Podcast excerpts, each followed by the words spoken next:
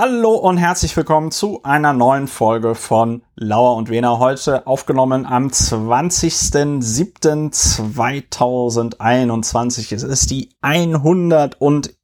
Folge von Lauer und Wiener, Deutschlands bestem Podcast zur Bewältigung der Gesamtsituation und aber auch ansonsten ein ziemlich äh, guter Podcast. Natürlich auch mit den besten Hörerinnen und Hörern. Das ist ganz klar, wenn man der beste Podcast ist, hat man auch die besten HörerInnen. Am anderen Ende der Leitung sitzt pandemiebedingt. Für die, die es noch nicht mitbekommen haben sollten, wir haben seit ungefähr anderthalb Jahren eine Pandemie. Äh, der Berliner Strafverteidiger Dr. Ulrich Wehner. Hallo Ulrich. Hallo, guten Tag Christopher. Du am anderen Ende der Leitung, ebenfalls Gründungspartner von Lauer und Wiener, Publizist, Mitglied des Berliner Abgeordnetenhauses AD und in SPE und Historiker, was fast nahtlos zur Zahl der Woche überleiten könnte, aber wir haben ja noch ein Vorprogramm zu absolvieren. Wir haben ein Vorprogramm, äh, aber ich sehe schon, äh, das äh, Podcast-Seminar hat sich gelohnt. Wir steigern die äh, Erwartungen der HörerInnen ins Unermessliche. Weiß ich gar nicht. Machen wir noch, machen wir noch Smalltalk, Ulrich? Wie, äh, wie beantwortest du im Moment die Frage, wie geht's? Noch immer amerikanisch oder hast du dich da wieder umorientiert? Awesome, awesome. Äh, ich kann in diesem Moment sagen, ich stehe kurz vor dem Urlaub beziehungsweise gleite schon in den Urlaub und Phasen der Entspannung sind wichtig und es zeichnet sich ab, dass das angenehm wird. Insofern ganz besonders gut. Insofern ganz besonders gut. Ja, Ulrich, äh, traditionell kommt dir die Aufgabe zu, äh, zu erklären, was machen wir hier eigentlich bei Law und Winner? Ja, das Stichwort Podcast zur Gesamtbewältigung, nee, zur Bewältigung der Gesamtsituation äh, ist ja schon gefallen. Das sind wir. Wir sorgen für Emotionsregulation, äh, im Wesentlichen durch die Methode des Labelings. Wir benennen die Dinge und dadurch schaffen wir es, die eigenen Emotionen zu regulieren und äh, wissenschaftlich erwiesen oder auch nicht ist, dass diese Methode dann auch bei den HörerInnen die Emotionen regulieren kann und reguliert. Das ist deshalb erforderlich, weil ähm, ohne Behandlung äh, führt die Gesamtsituation dazu, dass man auf sehr schlechte Gedanken kommt und aus diesen schlechten Gedanken möglicherweise sogar Handeln, Handlungen werden. Das sieht man bei äh, Anhängern und äh, erst recht Parteimitgliedern der sogenannten Alternative für Deutschland, die haben ihre Emotionen nicht reguliert, sind frustriert und daraus äh, resultiert dann einfach äh, wildes Handeln, schlechte Gefühle. Ähm, das ist ein Beispiel, die erreichen wir nicht, äh, aber wir sind präventiv tätig zur Bewältigung der Gesamtsituation, wie eingangs gesagt, durch Emotionsregulation. Wir schauen uns die Fakten an, das ist die Methode und bemühen uns, dass die Pferde nicht mit uns durchgehen, bevor wir nicht wenigstens den Kern der Fakten angeschaut haben, um sie dann zu bewerten. Jedenfalls appellieren wir an uns und an alle, dass die Trennung zwischen Faktum und Meinung hochgehalten wird und das ist Lauer und Wehner. Ja, äh, zwei Sachen. Erstens, äh, manchmal bewerten sich die Sachen von selbst. Muss man dann gar nicht, müssen wir gar nicht viel zu sagen, ähm, weil ja, es bewertet sich von selbst. Und äh, du sagtest gerade, äh, es gibt da, ob es da eine wissenschaftliche Theorie gibt oder nicht, äh, äh gibt es tatsächlich, gut, wie wissenschaftlich sie ist, ähm, kann man auch noch mal drüber streiten.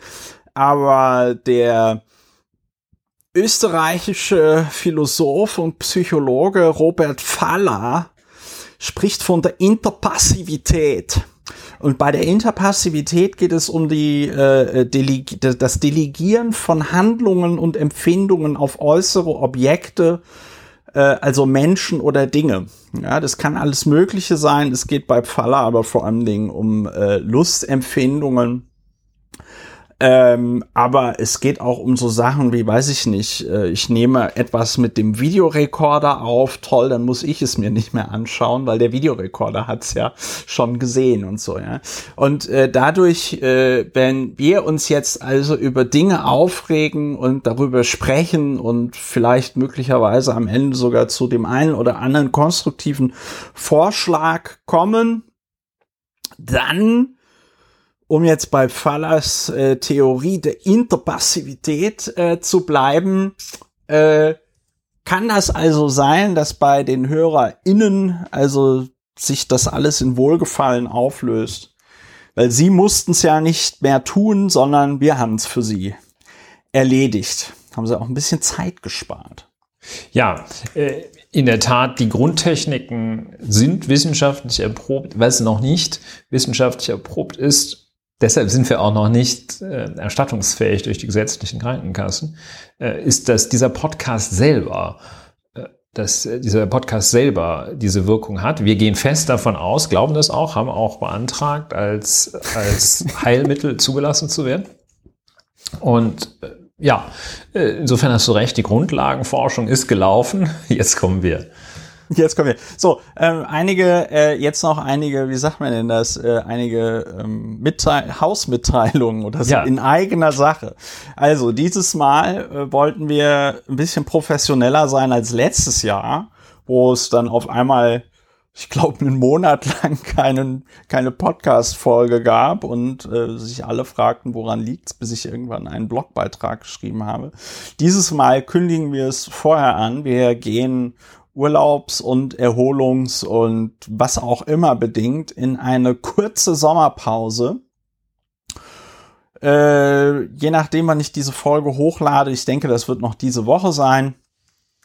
Aber äh, dann wird es in der Kalenderwoche, wir sind jetzt in der Kalenderwoche 29, es wird in der Kalenderwoche 30 und 31 keine neue Lauer und Wiener Folge geben. Dafür dann aber in der Kalenderwoche 32. Ja, also nicht wundern. Wir haben im Moment ja den zweiwöchentlichen Rhythmus, aber die nächste Folge wird es dann voraussichtlich erst in drei Wochen geben. Das ist eine gute Gelegenheit, um äh, den, den Korpus sämtlicher Lauer- und Wener-Folgen sich nochmal äh, zu Gemüte zu führen. Es ist, wie wir alle wissen, abiturrelevant. Das heißt, es kann jederzeit sein, dass man in einer fünfstündigen Klausur darüber abgefragt wird. Ähm, also bereitet euch gut vor. Das sind, glaube ich, wenn man jetzt, ich müsste noch mal nachgucken. Das schneide ich raus. Ah, das hätte ich ja auch besser vorbereiten können. Es sind, äh, wenn man das äh, wenn man alle Lauer und Wener Folgen am Stück anhört, Ulrich, möchtest du noch einmal raten, wie, wie, wie, wie lange das ist, wie viel Zeit? Ich denke, dass man sich zumindest die Weihnachtsferien freihalten müsste dafür. Also sprich, ja. ich denke mal, es sind so 12, 13 Tage. Ja, es ist tatsächlich so, dass wenn man, äh, dass, dass wir 8,3 Tage also am Stück, ja, also 8,3 mal 24. Oh. Ähm, das würde bedeuten, wenn man das so in Arbeitstagen macht, äh, also mindestens zwei Wochen bräuchte man schon. Aber dann hört man in diesen zwei Wochen tatsächlich von 8 Uhr morgens bis 8 Uhr abends nur Lauer und Wener. Das muss ja nicht schlimm sein, aber ähm, da wisst ihr, worauf ihr euch einlasst. Also wir können vielleicht auch eine Art, äh, vorsichtig, eine Auslobung machen. Wer das nachweislich ja. tut, kriegt einen Preis von uns. Ja, das hast du als, man merkt, der Ulrich ist Jurist, er hat es schön der Rechtsweg weich, ist ausgeschlossen. er hat es schön weich formuliert. Das ist die Lauer und Wener Challenge. Wer es nachweislich hinbekommt, in den nächsten drei Wochen alle unsere Folgen zu hören, bekommt einen Preis. Und äh, ihr könnt es nicht mit einer eidesstattlichen Versicherung glaubhaft machen, ja. Die eidesstattliche Versicherung ist ausgeschlossen. So, ähm, dann ein zweiter Punkt. Ich bereite ja die äh, Paywall vor und äh, werde da auf eine äh, selbstgebastelte Lösung zurückgreifen, beziehungsweise werde das zumindest versuchen. Das richtet sich an alle, die diesen Podcast finanziell unterstützen. Schickt mir eure E-Mail-Adressen, beziehungsweise schickt mir eine E-Mail, am besten auch mit dem Hinweis, wann immer euer Dauerauftrag reingeht. Wenn denn dann äh, die Paywall quasi da ist, werdet ihr über diese E-Mail benachrichtigt, dass eine neue Folge da sein wird. Äh, ihr könnt an äh, kontakt.lauerundwener.de schreiben und ähm, ich freue mich über eure Mails. So, ein wesentlicher Bestandteil dieses Podcastes ist das Feedback aus der Community. Äh, es gab äh, wir müssen, da muss man immer so ein bisschen aufpassen, dass es auf der Metaebene nicht so Dauerdiskussionen gibt.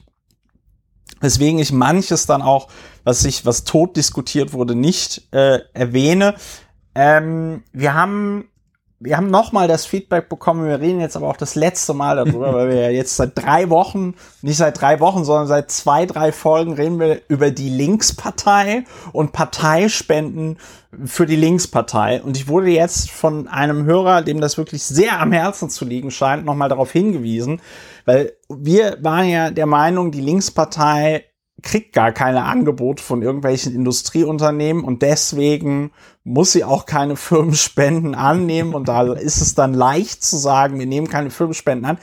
Dem Hörer war es wichtig, nochmal darauf hinzuweisen, dass es tatsächlich nachweislich Firmenspenden gibt, die die Linkspartei nicht annimmt. Punkt. Und da äh, beglückwünschen wir die Linkspartei, glaube ich. Äh, ich spreche da auch in deinem Namen, Ulrich, nochmal ganz herzlich dafür, dass sie so konsequent ist. Es klingt so abfällig, aber ich ähm, meine das ganz ernst. Ich bin auch der Meinung, dass wenn ähm, juristische Personen nicht an Parteien spenden könnten, können, ähm, das Ganze irgendwie ein bisschen besser wäre. Ich verstehe das auch nicht. Ich meine, du machst Wirtschaftsstrafrecht. Wie kannst du das eigentlich, wie kannst du das eigentlich in einer, also wenn du jetzt eine GmbH hast, aber auch eine Aktiengesellschaft und da irgendwie Geschäftsführer bist, du hast ja eine Vermögensbetreuungspflicht und das lässt sich ja eigentlich nur rechtfertigen, so eine Spende an eine Partei, dass du sagst, ich erwarte davon eine Gegenleistung. Wenn du aber eine Gegenleistung erwartest, dann ist es ja schon direkt im, in dem Bereich äh, des Parteiengesetzes, der strafbewehrt, glaube ich, sogar ist, weil Spende gegen Gegenleistung ist verboten. Wie kann man das, wie kann man das, lieber Ulrich, überhaupt rechtfertigen? Als, als wie auch immer geartete Rechtsform einer Firma, wenn die Firma dann sagt, ich gebe jetzt Geld dafür aus für eine Partei. Leider weiß ich nicht so genau, äh, aus welchem untechnisch gesprochen Topf das Geld dann kommt. Ob das eine persönliche Spende des einer, einer natürlichen Person ist oder ob auch juristische Personen spenden. Das kann man ja im dürfen. Bundestag nachgucken. Gut, ich meine, ja, ich habe es jetzt äh, in diesem Moment noch Klatten nicht nachgeschaut. Und, äh, Stefan Quandt spenden die 50.000 und einen Euro immer persönlich. Es ist aber auch so, dass Gut, also persönlich Firmen Problem. spenden. Also es ist gehen wir mal davon so, aus, dass, dass eine juristische Person, Kapitalgesellschaft spenden kann, ähm, dann also unter steuerlichen Gesichtspunkten, dann muss man in der Tat aufpassen, dass das im pflichtgemäßen dass es keine Pflichtverletzung ist, wenn man als Unternehmen Geld für Parteien spendet. Und der Grundsatz ist, so, ansonsten macht man sich womöglich wegen Untreue strafbar. Und der Grundsatz für solche Pflichten, Bestimmungen, für die Bestimmung dieses Pflichtenrahmens ist, dass es im Interesse des Unternehmens sein muss, Also es muss der Wirtschaft eines, dem Wirtschaften eines ordentlichen Kaufmannes entsprechen. Und äh, da guckt man immer, ist es im Unternehmensinteresse. Das wird immer dann zum Beispiel akut diese Frage, wenn man, wenn, äh, wenn zu entscheiden ist, ob ein Unternehmen zum Beispiel die Verteidigungskosten, die Kosten der Strafverteidigung für einen Mitarbeiter, eine Mitarbeiterin übernimmt, dann muss man sagen, okay, ja, wenn das Unternehmen von der Unschuld überzeugt ist und dadurch Schaden vom Unternehmen abgewendet wird, ja, dann darf man das, wenn er nicht verurteilt wird oder sie. Ähm, wenn, wenn man damit eigenes kriminelles Handeln einfach nur irgendwie äh, abmildern möchte, dann ist es vielleicht nicht im Unternehmensinteresse. Ja, und auch hier muss man dann gucken, ist so eine Parteispende im Unternehmensinteresse, da wird man wahrscheinlich sagen, dass so ein gemeinnütziges Engagement eines Unternehmens bis zu einem gewissen Grad sehr wohl im Unternehmensinteresse ist und willkommen ist, dass die auch etwas pro bono tun, sozusagen. Das ist schon sicher im, ja, auch konsequent innerhalb der Rechtsordnung. Wenn die Rechtsordnung erlaubt, solche Spenden zu tätigen, wird man sagen, ja, das ist ein erlaubtes Verhalten und damit pflichtgemäß. Aber interessante Frage das wäre ist auch so der erste Schuss. Wenn ich Zeit habe, was nicht der Fall sein wird, werde ich das vertiefen.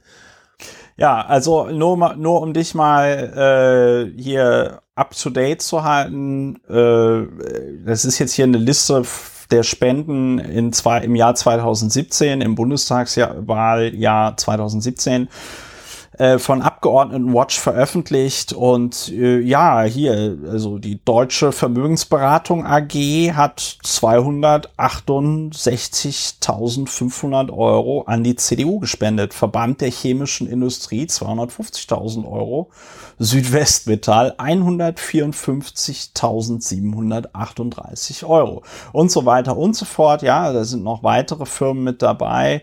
Äh, Daimler hat 100.000 an die CDU gespendet, 40.000 an die CSU, 100.000 an die SPD. Äh, ja, und die Liste ist sicherlich sehr, sehr lang. Ähm, und ja. Äh, das, ja, das ist nun mal dieses System aktuell äh, so, dass das rechtlich auch nicht zu beanstanden ist. Das greift ja ineinander über. Die steuerliche Abzugsfähigkeit solcher Spenden, die ja, Erlaubnis oder der Umstand, dass es vorgesehen ist nach dem Parteigesetz. Aber also, wenn wir da vertieft drüber sprechen wollten, würde ich mich da ist jetzt noch nicht ein der, bisschen, ist jetzt nicht der Zeitpunkt dafür, ja. Wäre jetzt nicht der Zeitpunkt ein bisschen dafür, ab, ja. genau. Äh, äh, Nico äh, hat noch ähm, darauf hingewiesen und darüber reden wir auch gleich nochmal. Äh, wir hatten ja über den Wahlkampf gesprochen und auch über den Wahlkampf der Grünen und Nico schreibt hier, ich glaube, die Grünen haben das Problem, dass sie ihre Kommunikation an den Spruch If they go low, we go high von Michelle Obama ausrichten. Während der politische Gegner mit Dreck wirft, versuchen sie immer den Moral High Ground zu halten und sich nicht auf das Niveau der anderen herunterzulassen. Das funktioniert leider nicht, wenn der Gegner keine Moral hat und einfach nur Machtpolitik macht. So, und darauf antwortet Georg nochmal, das Problem ist, dass wir nicht wissen, ob der Umkehrschluss funktioniert. Es kann gut sein, dass ein Großteil der geneigten Wählerinnenschaft der Grünen es ihnen erst recht übel nehme, begeben sie sich auf das Niveau herab. Der Vorwurf, die sind ja auch nicht besser, käme dann nicht mehr nur von denen, die der Skandalisierung der Lebenslauf Lappalien Baerbocks auf dem Leim gehen, sondern auch von denen, die fairen Diskurs schätzen. Vielleicht ist der, der schon immer mit Schlamm schmeißt, einfach taktisch im Vorteil. Smiley mit Augen, mit Mundwinkeln nach unten. So, äh, ja, das ist ein interessanter und guter Punkt und über den werden wir in äh, der einen oder in der anderen äh, Form nachher noch äh, reden. Ja, wir waren schon selbst drauf gekommen. Wir waren schon selbst drauf gekommen. Umso Vielleicht toller finden wir diese Anmerkungen. Vielleicht bin ich aber auch wegen dieser Anmerkung drauf gekommen und kann mich nun nicht mehr, mehr dran erinnern. Ähm, so ist es halt. Ja, äh, äh, das war's auch im Grunde genommen schon mit dem Feedback aus der Community. Fällt heute etwas kürzer aus. Wenn ihr uns etwas mitteilen wollt, ihr könnt uns eine E-Mail schreiben an kontakt@ lauerundwener.de. Ihr könnt auf dem Kurznachrichtendienst Twitter schreiben.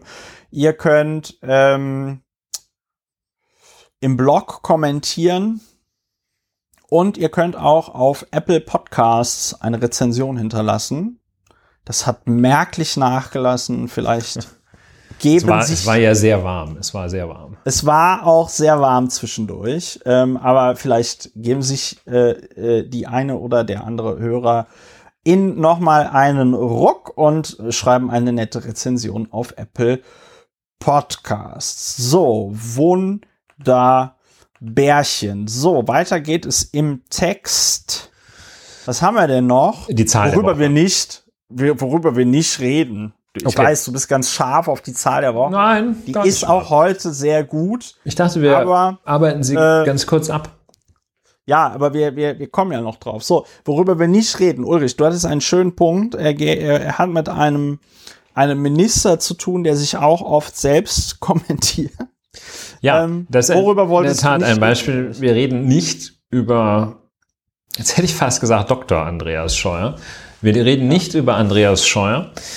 Wir äh, tun das auch unter dem Gesichtspunkt, dass sich das, was man über ihn sagen könnte, selbst kommentieren würde.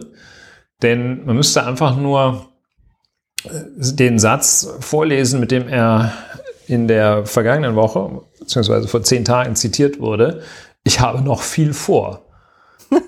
Scheuer würde gern Verkehrsminister bleiben. Ja, das ist eine, Ja. eine Äußerung, die offenbar gegen, die jedenfalls irgendwie das Redaktionsnetzwerk Deutschland aufgeschnappt hat.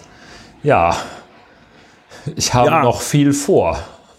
Ja, das ließ mich Ich, auch ein ich bisschen frage mich, ob das den, also den Tatbestand. das hat so was Bedrohliches. Das ist so. Ja, das ist eine Drohung, ja. Das sagen auf der anderen Seite sagen das Leute auch, wenn sie dann ein Amt verloren haben, Ja, ja. wird einfach nur die Zeit ausgetauscht, also äh, Tempus. Ich hatte noch viel vor und Nee, nee, aber das gesagt. ist, es ist auch, ja, ja, aber Und- wenn man so eine Wahl verliert und dann so sagt, ja, aber ich werde mich nicht aus der Politik zurückziehen, ich habe noch viel vor. Ja, oder ich habe noch viel vor in dem Sinne. Aber auch, ich kenne auch dieses, ja, ich hatte noch so viel vor. Ihr seid ganz schön doof, dass ihr mich abgewählt habt. Ähm, Ja. Denn äh, es, es waren, ich hätte euch noch schöne Sachen ge gezeigt. Äh, Das aber at a, at a later stage. Jetzt bleibt es dabei, Scheuer würde gern Verkehrsminister bleiben. Und ähm, er hat noch viel vor, sagt er. Ja, ja, es lässt einen sprachlos zurück. Äh, ich äh, habe darauf. Er leitet ja auch die Taskforce Test, äh, Testing. Ne? Ja, ich glaube, er soll jetzt auch mit den Hochwassern irgend wurde er für, zu irgendwas beauftragt. Da habe ich auch ein bisschen Angst um die Leute in den Hochwassergebieten bekommen. Reden wir nachher drüber. Äh, ich habe darauf hin getwittert, dass auch ich gerne weiterhin äh, Verkehrsminister bleiben wollen würde, weil ich von zu Hause aus in den vergangenen vier Jahren ungefähr genauso viel gemacht habe wie Andy Scheuer für die deutsche Verkehrspolitik haben natürlich viele darauf hingewiesen, dass ich in den letzten vier Jahren nicht 500 Millionen Euro an die Wand geschmissen habe für Ja, dieses PKW gewesen. Ja, das wäre Deutschland günstiger gekommen, kann man mal sehen. Ja, Andi Scheuer möchte weitermachen. Ich denke, das kommentiert sich tatsächlich von selbst, da muss man nicht viel zu sagen. Äh, wir haben ein anderes schönes Thema, äh, über das wir nicht reden, Aufhebung aller Corona-Maßnahmen. Ähm, diskutieren wir deswegen nicht drüber, weil wir ja im Moment tatsächlich äh, steigende Inzidenzen haben. Ich beobachte das ja immer für den Stadtteil, in dem ich wohne, Pankow. Wir hatten vor, glaube ich, drei oder vier Wochen eine Inzidenz von vier. Jetzt haben wir eine Ide- Inzidenz von 24. Das ähm, ist äh, kein schönes Wachstum und äh, die Delta-Variante, die zuerst in Indien aufgetreten oder zumindest dort identifiziert wurde, breitet sich ja im Moment in Deutschland aus und betrifft leider auch äh, Geimpfte. Ja, äh, BioNTech hat ja schon angekündigt, man wolle extra für Delta einen eigenen neuen Impfstoff herstellen.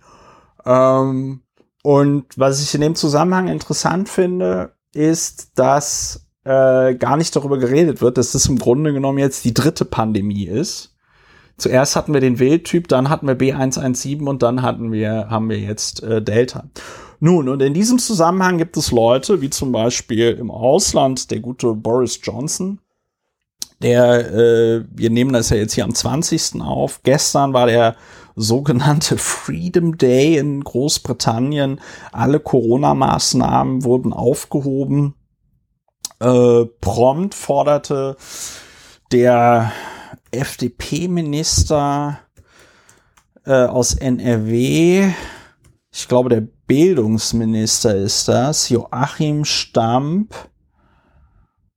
äh, Kinder, Familie, Flüchtlinge und Integration. Ja, der hat das äh, gestern oder vorgestern auch gefordert. Und zwar, man solle das doch am, am, am 3. Oktober, am Tag der deutschen Einheit machen. So. und, äh, das ist ja. Das scheint mir tatsächlich, das scheint mir tatsächlich so ein bisschen Trump-esk. Ja, also, weil es gibt überhaupt keine, äh, wie man so schön sagt, auch in der Medizin Indikation, irgendwas an den Corona-Maßnahmen zu ändern. Im Gegenteil, äh, ich bin fest davon überzeugt, dass wir spätestens nach der Bundestagswahl wieder einen Lockdown bekommen werden, weil man das sonst nicht in den Griff bekommt. Oder wir leben, erleben so den feuchten neoliberalen Traum, dass man den Leuten dann einfach sagt, ja, ihr hattet ja alle euer Impfangebot, wenn ihr euch jetzt ansteckt, selber schuld und ach ja, die Kinder können zwar nicht geimpft werden, aber so schlimm ist es ja nicht. Ne? So. Ja, also möglicherweise der Traum, dass die Schwächsten dann von Bord gehen.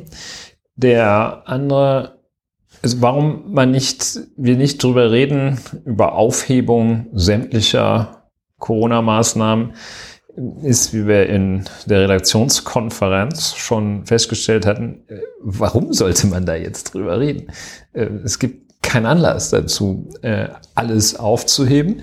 Das ist das eine. Das andere ist, dass hier auch zumal ausdrücklich mit dem sogenannten Freedom Day am 19. Juli, dass wieder diese unsägliche Verbindung zwischen dem großartigen Konzept der Freiheit mit äh, totalem Schwachsinn verknüpft wird und in Verbindung gesetzt wird. Wir ja. kennen diese, diese wirklich empörenden Spiele und diese rücksichtslos, also wirklich schamlosen Verknüpfungen äh, von solchen Maßnahmen wie ähm, unbegrenzter Geschwindigkeit auf Autobahn, wie ähm, Wörter verwenden, die andere zutiefst verletzen und äh, jetzt mit der Frage, ob man sich im Pub ohne Maske besaufen kann. Ähm,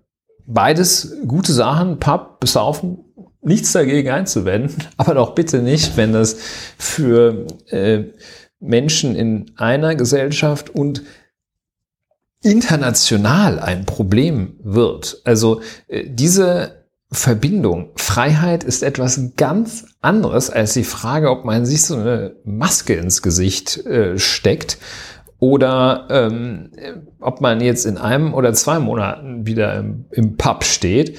Ähm, das, das ist keine Freiheitsfrage. Und jedenfalls ist nicht die, das die Handlung, etwas unter, zu unterlassen, ist nicht eine Ausübung von Freiheit, jedenfalls nicht per se. Also das ist ein, ein, das darf man sich nicht verkaufen lassen, dass das in irgendeiner Weise synonym wäre, Maske runter gleich Freiheit.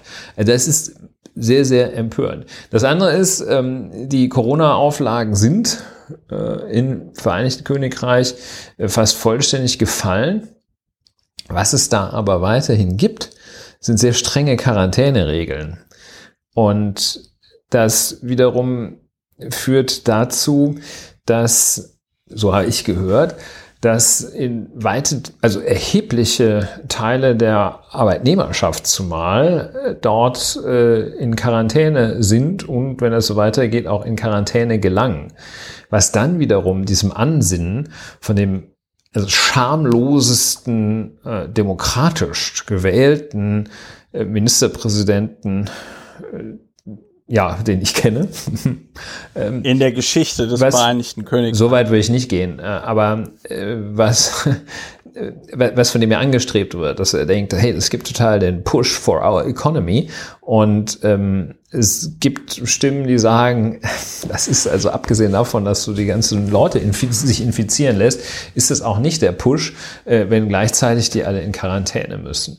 Ja, und äh, es ist wohl eben das medizinisch äh, bedenkliche oder bedrohliche, äh, dass, dass äh, eben diesen Mutationen jetzt auch nicht nur in der Grafschaft äh, Middle Prism Vorschub leistet, sondern dass wenn äh, dieses Virus nicht konsequent eingedämmt wird, dass sich das natürlich, wie wir es ja inzwischen kennen, internationalisiert. Also über äh, Wegfall aller Corona-Beschränkungen reden wir in der Tat nicht.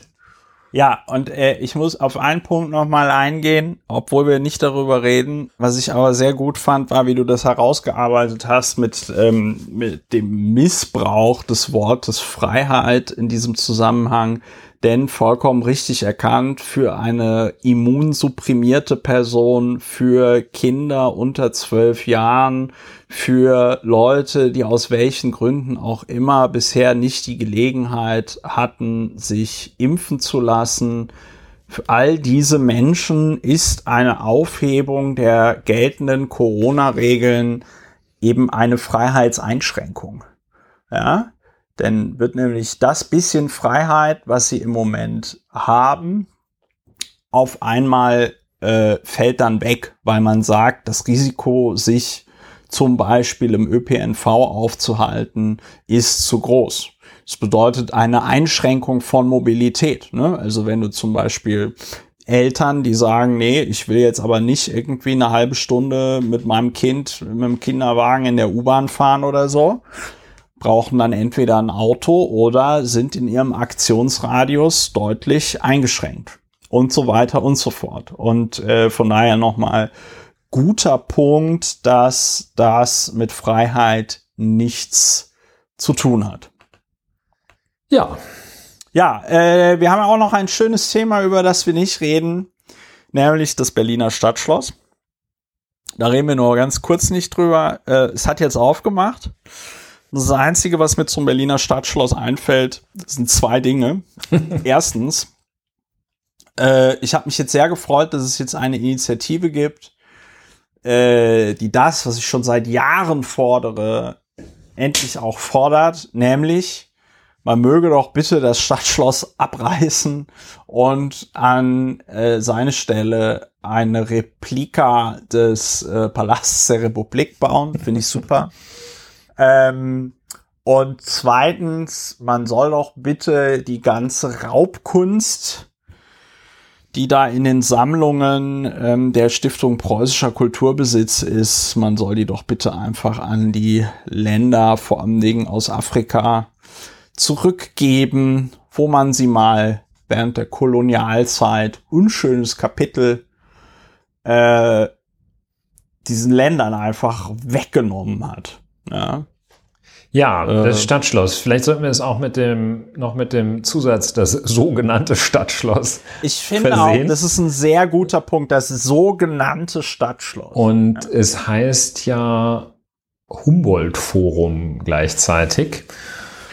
Und es ist so ein bisschen, auch deshalb reden wir nicht drüber, in ihm repräsentiert sich so ein bisschen Mutlosigkeit, wie sie in Teilen der Bevölkerung anzutreffen ist, wie sie auch in Teilen der Politik, zumal der äh, sogenannten bürgerlich geprägten Politik anzutreffen ist.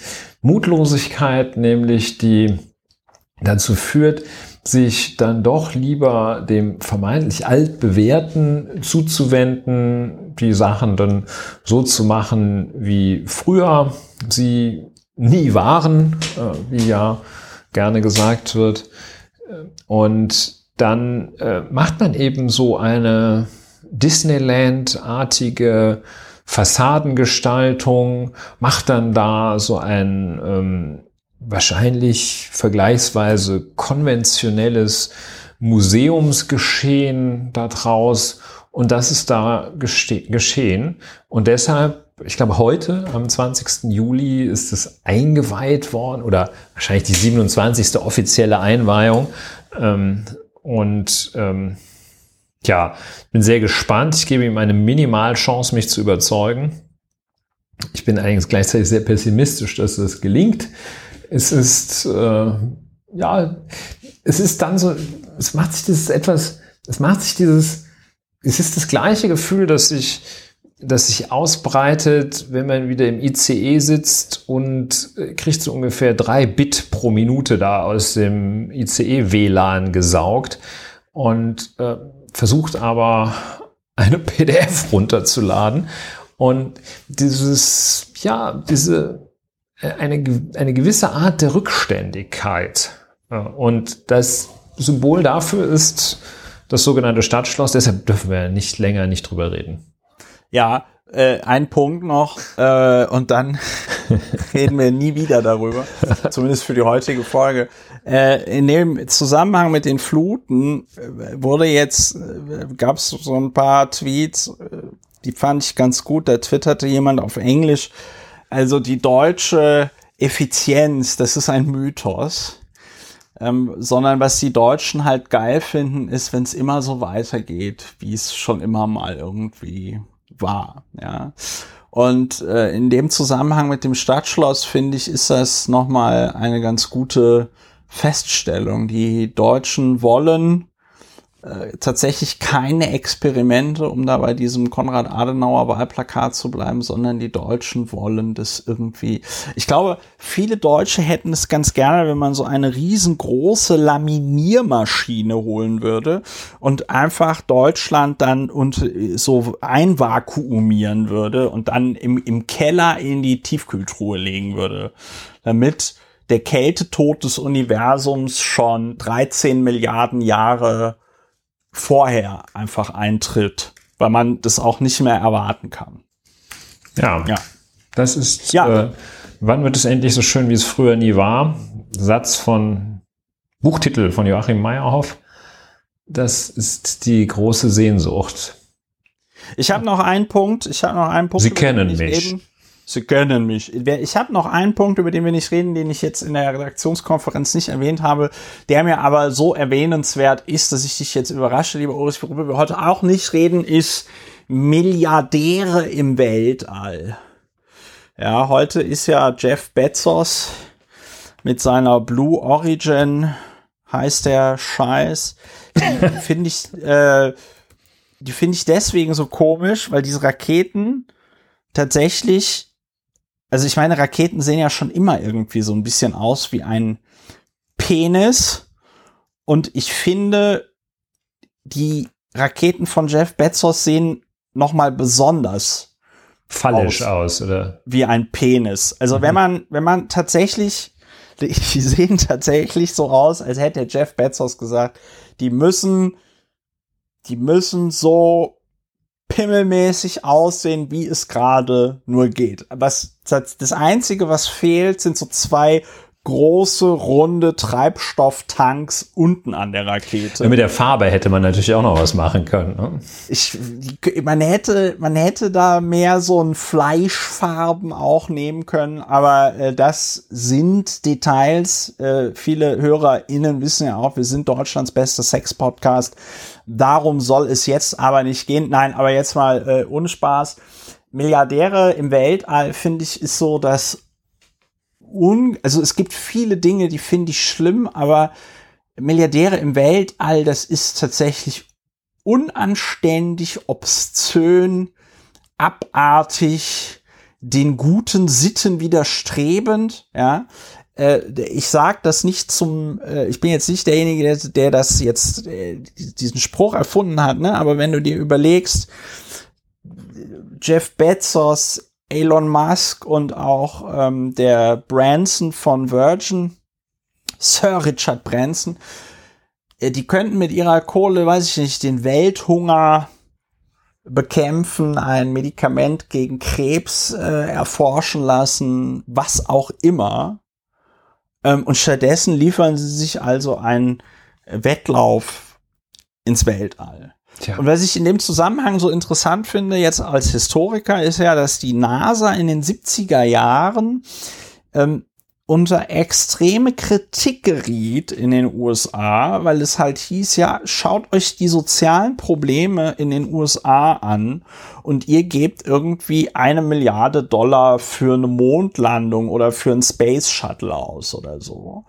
Und dadurch, dass jetzt Privatpersonen auf einmal so unfassbar viel Geld haben, ähm, äh, kann diese Diskussion überhaupt nicht mehr, also sie wird natürlich noch geführt, aber ähm, äh, es, es, es wird so diffus, weil ich meine, die, die, die, die Politiker müssen ja wenigstens noch ähm, ein bisschen darauf schauen, dass sie wiedergewählt werden, wohingegen dem Jeff Bezos das vollkommen pups egal sein kann, wenn wir uns jetzt darüber aufregen, dass er seine Kohle für Raumfahrt ausgibt und nicht für sinnvolle Dinge. Also ich finde Raumfahrt auch sinnvoll, aber ich bin der Meinung, das muss äh, staatlich gesteuert werden, weil wir sonst am Ende in einer Welt leben, wo die MilliardärInnen von der kaputten Erde flüchten,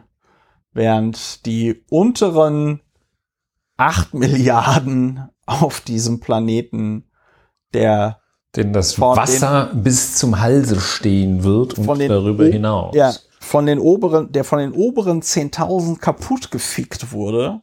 Und dann steigen sie in ihre Raketen, in ihre Penisraketen, um diesen Planeten zu verlassen. So wird es kommen, wenn da nicht staatlich gegengesteuert wird. Ja, Darüber Mackenzie Scott, äh, geschiedene ja. Bezos, äh, hat das ihre getan, um das einzudämmen, aber sie hat ihm offenbar immer noch zu viel Knete hinterlassen, als dass er immer noch komische Sachen macht. Ja, guter Punkt, um nicht drüber zu reden.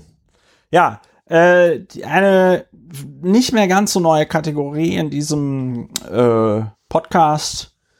HörerInnen der ersten Stunde wissen natürlich, worauf es anspielt der Ehrliche ist der Dumme. Ja, und wir versuchen in dieser Kategorie Dinge zu finden, wo man das Gefühl hat, Ehrlichkeit zahlt sich einfach nicht aus. Letzte Woche haben wir über, nicht letzte Woche, sondern letzte Folge haben wir über die Staatsanwaltschaft Berlin geredet, die Menschen, die ihre Corona-Hilfen zurücküberwiesen haben, weil sie gemerkt haben, hoch, brauche ich ja gar nicht oder hoch, ich war ja gar nicht antragsberechtigt oder hoch, weiß ich nicht, war ein Versehen oder so, ja. Ähm, diese Menschen werden jetzt alle mit, äh, mit, mit, mit Strafverfahren überzogen durch die Berliner Staatsanwaltschaft. Heute reden wir über ein Thema, das ein bisschen abstrakt ist, das der Nico schon mit seinem Feedback angesprochen hatte. Wir reden über diesen Spruch von Michelle Obama, When they go low, we go high in Bezug auf den aktuellen Bundestagswahlkampf, in Bezug auf Bündnis 90 Die Grünen.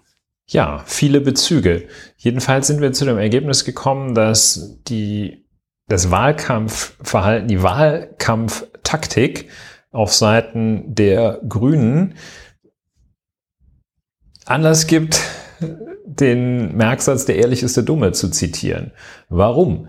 Weil die die Reaktion auf eigene tatsächliche, vermeintliche, große, kleine, wie auch immer einzuordnende Fehler so eine Selbstgeißelung war, ein Einräumen, selber fehlerhaft gehandelt zu haben und das so weit ging, dass dann, als der Schmerz allseits nachgelassen hatte, das Thema durch war, äh, dann noch eine öffentliche Selbstgeißelung veranstaltet wurde, so zum Beispiel das Annalena Baerbock, nachdem also der alles äh, schon durchs Dorf getrieben worden war, was da war, dann nochmal der Süddeutschen Zeitung ein Interview gab, in dem sie dann so ja auch irgendwie so fast etwas putzig blauäugig sagte, sie hätte doch vielleicht besser ein Quellenverzeichnis verwendet, wo man sagt, ja, ha, das ist ja wirklich so das, was, äh, was dann derjenige, dem gerade seine Bachelorarbeit um die Ohren geflogen ist, auch wohl sagen würde. Das ist ja fast schon erfrischend, äh, dass, dass die so ehrlich und offen sind. Das stellt sich allerdings dann in der Tat der Frage, ist vielleicht die Frage, ist hier vielleicht die Ehrliche die Dumme? Sind die Ehrlichen die Dummen, die nicht die Mechanismen einfach anwenden, auf der Klaviatur spielen, auf der man in solchen Situationen spielt, äh, das entweder unkommentiert lässt, äh, brutal zurückweist, äh, Armin Laschet eine außereheliche Affäre mit einem Tier nachweist oder sonst etwas. Und ähm, ja, diese Frage stellt sich in dem Zusammenhang. Ähm, die Grünen hatten dann diesen Weg äh, des Ehrlichen, der Ehrlichen einmal kurz verlassen. Da haben sie dann mit dem Begriff Rufmord, ist das kurz zusammengefasst, äh, zurückgeschossen, wie, wie man in Deutschland sagt. Und dann äh, so ihren Medienrechtler, den Kollegen Scherz in Stellung gebracht, der also ganz sportlich noch äh, was rausgehämmert hat. Da haben sie dann so, äh, ja, so zurückgeschossen und nicht diese in Sack und Asche geh Selbstkasteiung praktiziert, aber ansonsten eigentlich immer so ganz nett und so, ja, man bleibt, man bleibt nett und ja, ist man damit am Ende der Dumme, würdest du das sagen?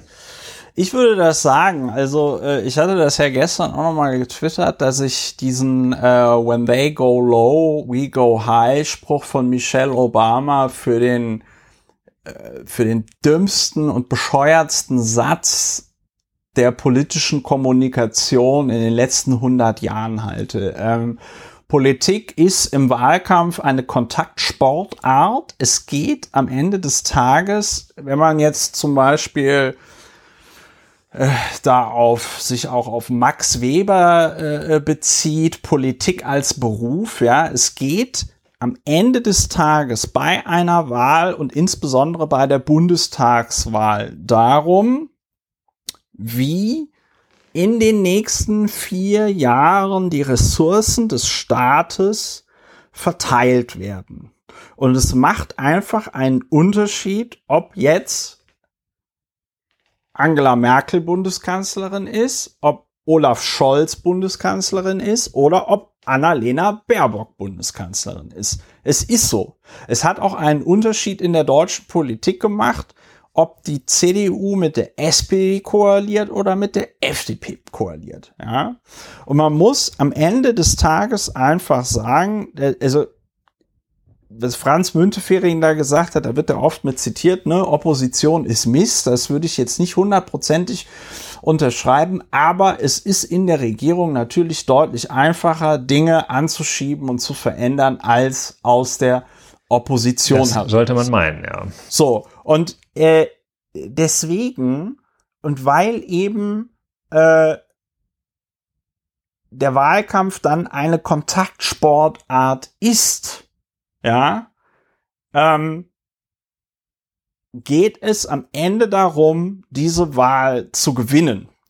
Und ich sage nicht, dass man sie um jeden Preis und mit allen Mitteln gewinnen muss, ja, aber du kannst dir von deinem Moral High Ground, von deiner moralischen Überlegenheit, kannst du dir ein Eis backen.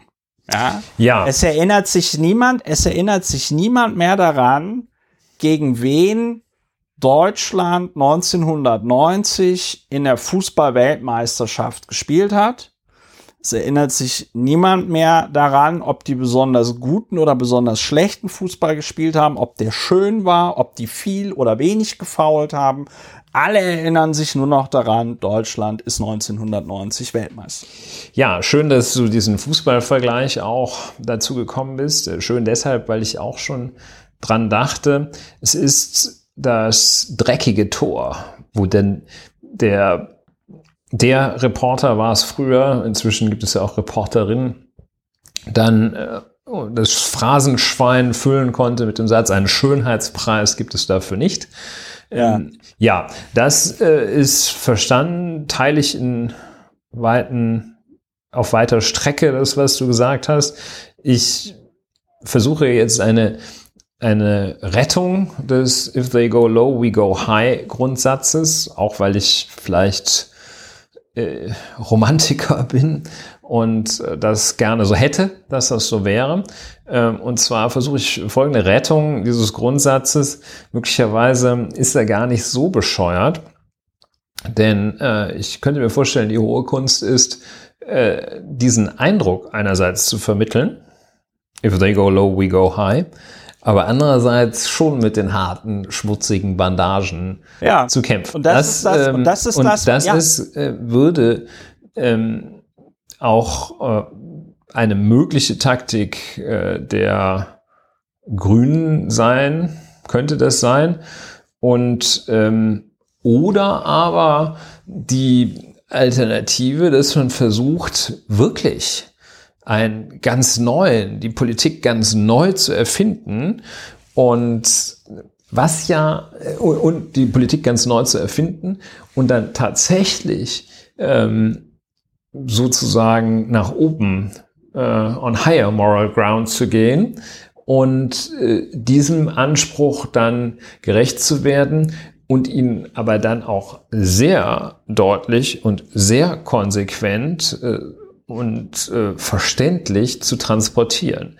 Dass man dann ähm, so, ein, so ein Lavieren, wir sind so ein bisschen freundlich und holen uns aber dann den Anwalt äh, und schlagen, versuchen mal draufzuschlagen, das ist halt äh, die schlechteste aller Möglichkeiten, ja. denke ich der Witz ist, so wie du das gerade beschrieben hast, äh, man behauptet, man würde, man, man, würde ja den Moral High Ground haben und hintenrum spielt man dann doch schmutzig. Äh, genauso macht es ja die CDU. Genau. Die, die Union hat. Also Union, sogenannte Scheinheiligkeit. Ja, Scheinheiligkeit. Die Union hat ja mit großem Tamtam -Tam noch so eine Erklärung unterschrieben zu fairem Wahlkampf das Unterminieren, das, das Unterminieren die an jeder Stelle. Gleichzeitig kommen die immer an, wenn auch irgendjemand nur irgendetwas Kritisches äh, äh, zu Armin Laschet schreibt und sagen dann, ja, das ist aber polemisch, so sieht doch nicht fairer Wahlkampf ja. aus. So, so ist es hier, ne? So, da, da, da, das hat ja nicht lange gedauert hier mit dem fairen Wahlkampf und so, ja. Das ist eine richtig fiese Tour, was die da fahren.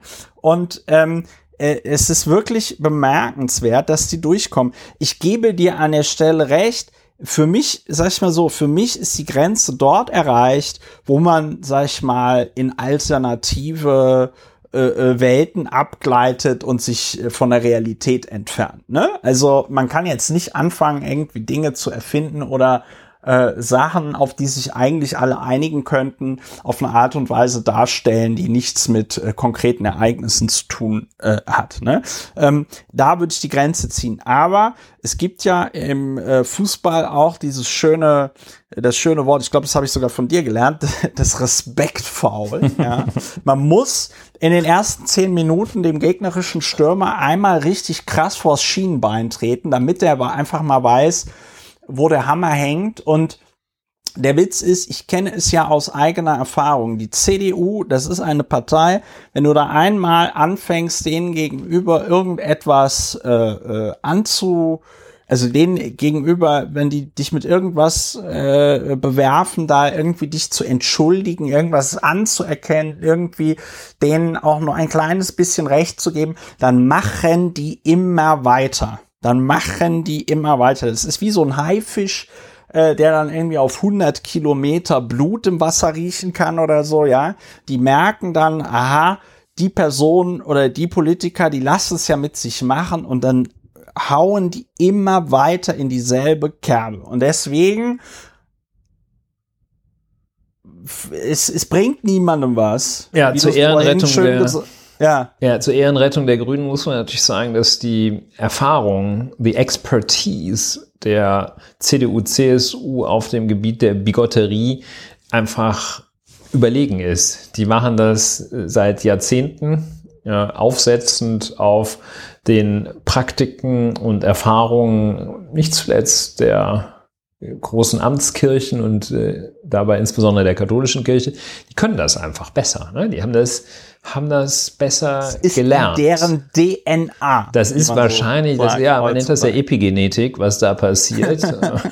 und äh, so ist das. Also epigenetisch überlegen, aber da muss man sich dann äh, eben in der Tat ein paar Leute an Bord holen, die nicht äh, überlegen, äh, auch diese phrasenhafte Metapher zu verwenden, mit Wattebäuschen zu schmeißen, ja. sondern da muss man sich dann meines Erachtens, muss man mal Geld in die Hand nehmen. Oder ja, jedenfalls ist, ja, mal äh, so ein paar Leute von der Bildzeitung mal fragen, ob sie nicht Bock haben, äh, mal zu erklären, wie es denn eigentlich geht. Na, ja, also der Ehrlich ist der Dumme, ein, ein ich hätte gar nicht gedacht und schon gar nicht, als wir das, als wir aus Ulrich Wickerts Buch noch vorlasen, äh, dass dieser Satz Anlass zu so viel Assoziationen ist, äh, ist auch ein, ein, ein schwieriger Satz, finde ich, weil er natürlich Unbehagen verbreitet. Und auch aus so einer, wenn man ihn wörtlich meint, aus so einer aus so einer Protesthaltung, aus so einer Frustriertheit ja. herauskommt, ich mal alles richtig und der da drüben kassiert. Ähm, ja. Aber er ist auch ein hilfreicher Satz. Der Ehrlich ist der Dumme, liebe Grünen. Hm, ja. Bitte äh, vergegenwärtigt euch diesen Satz und macht was draus.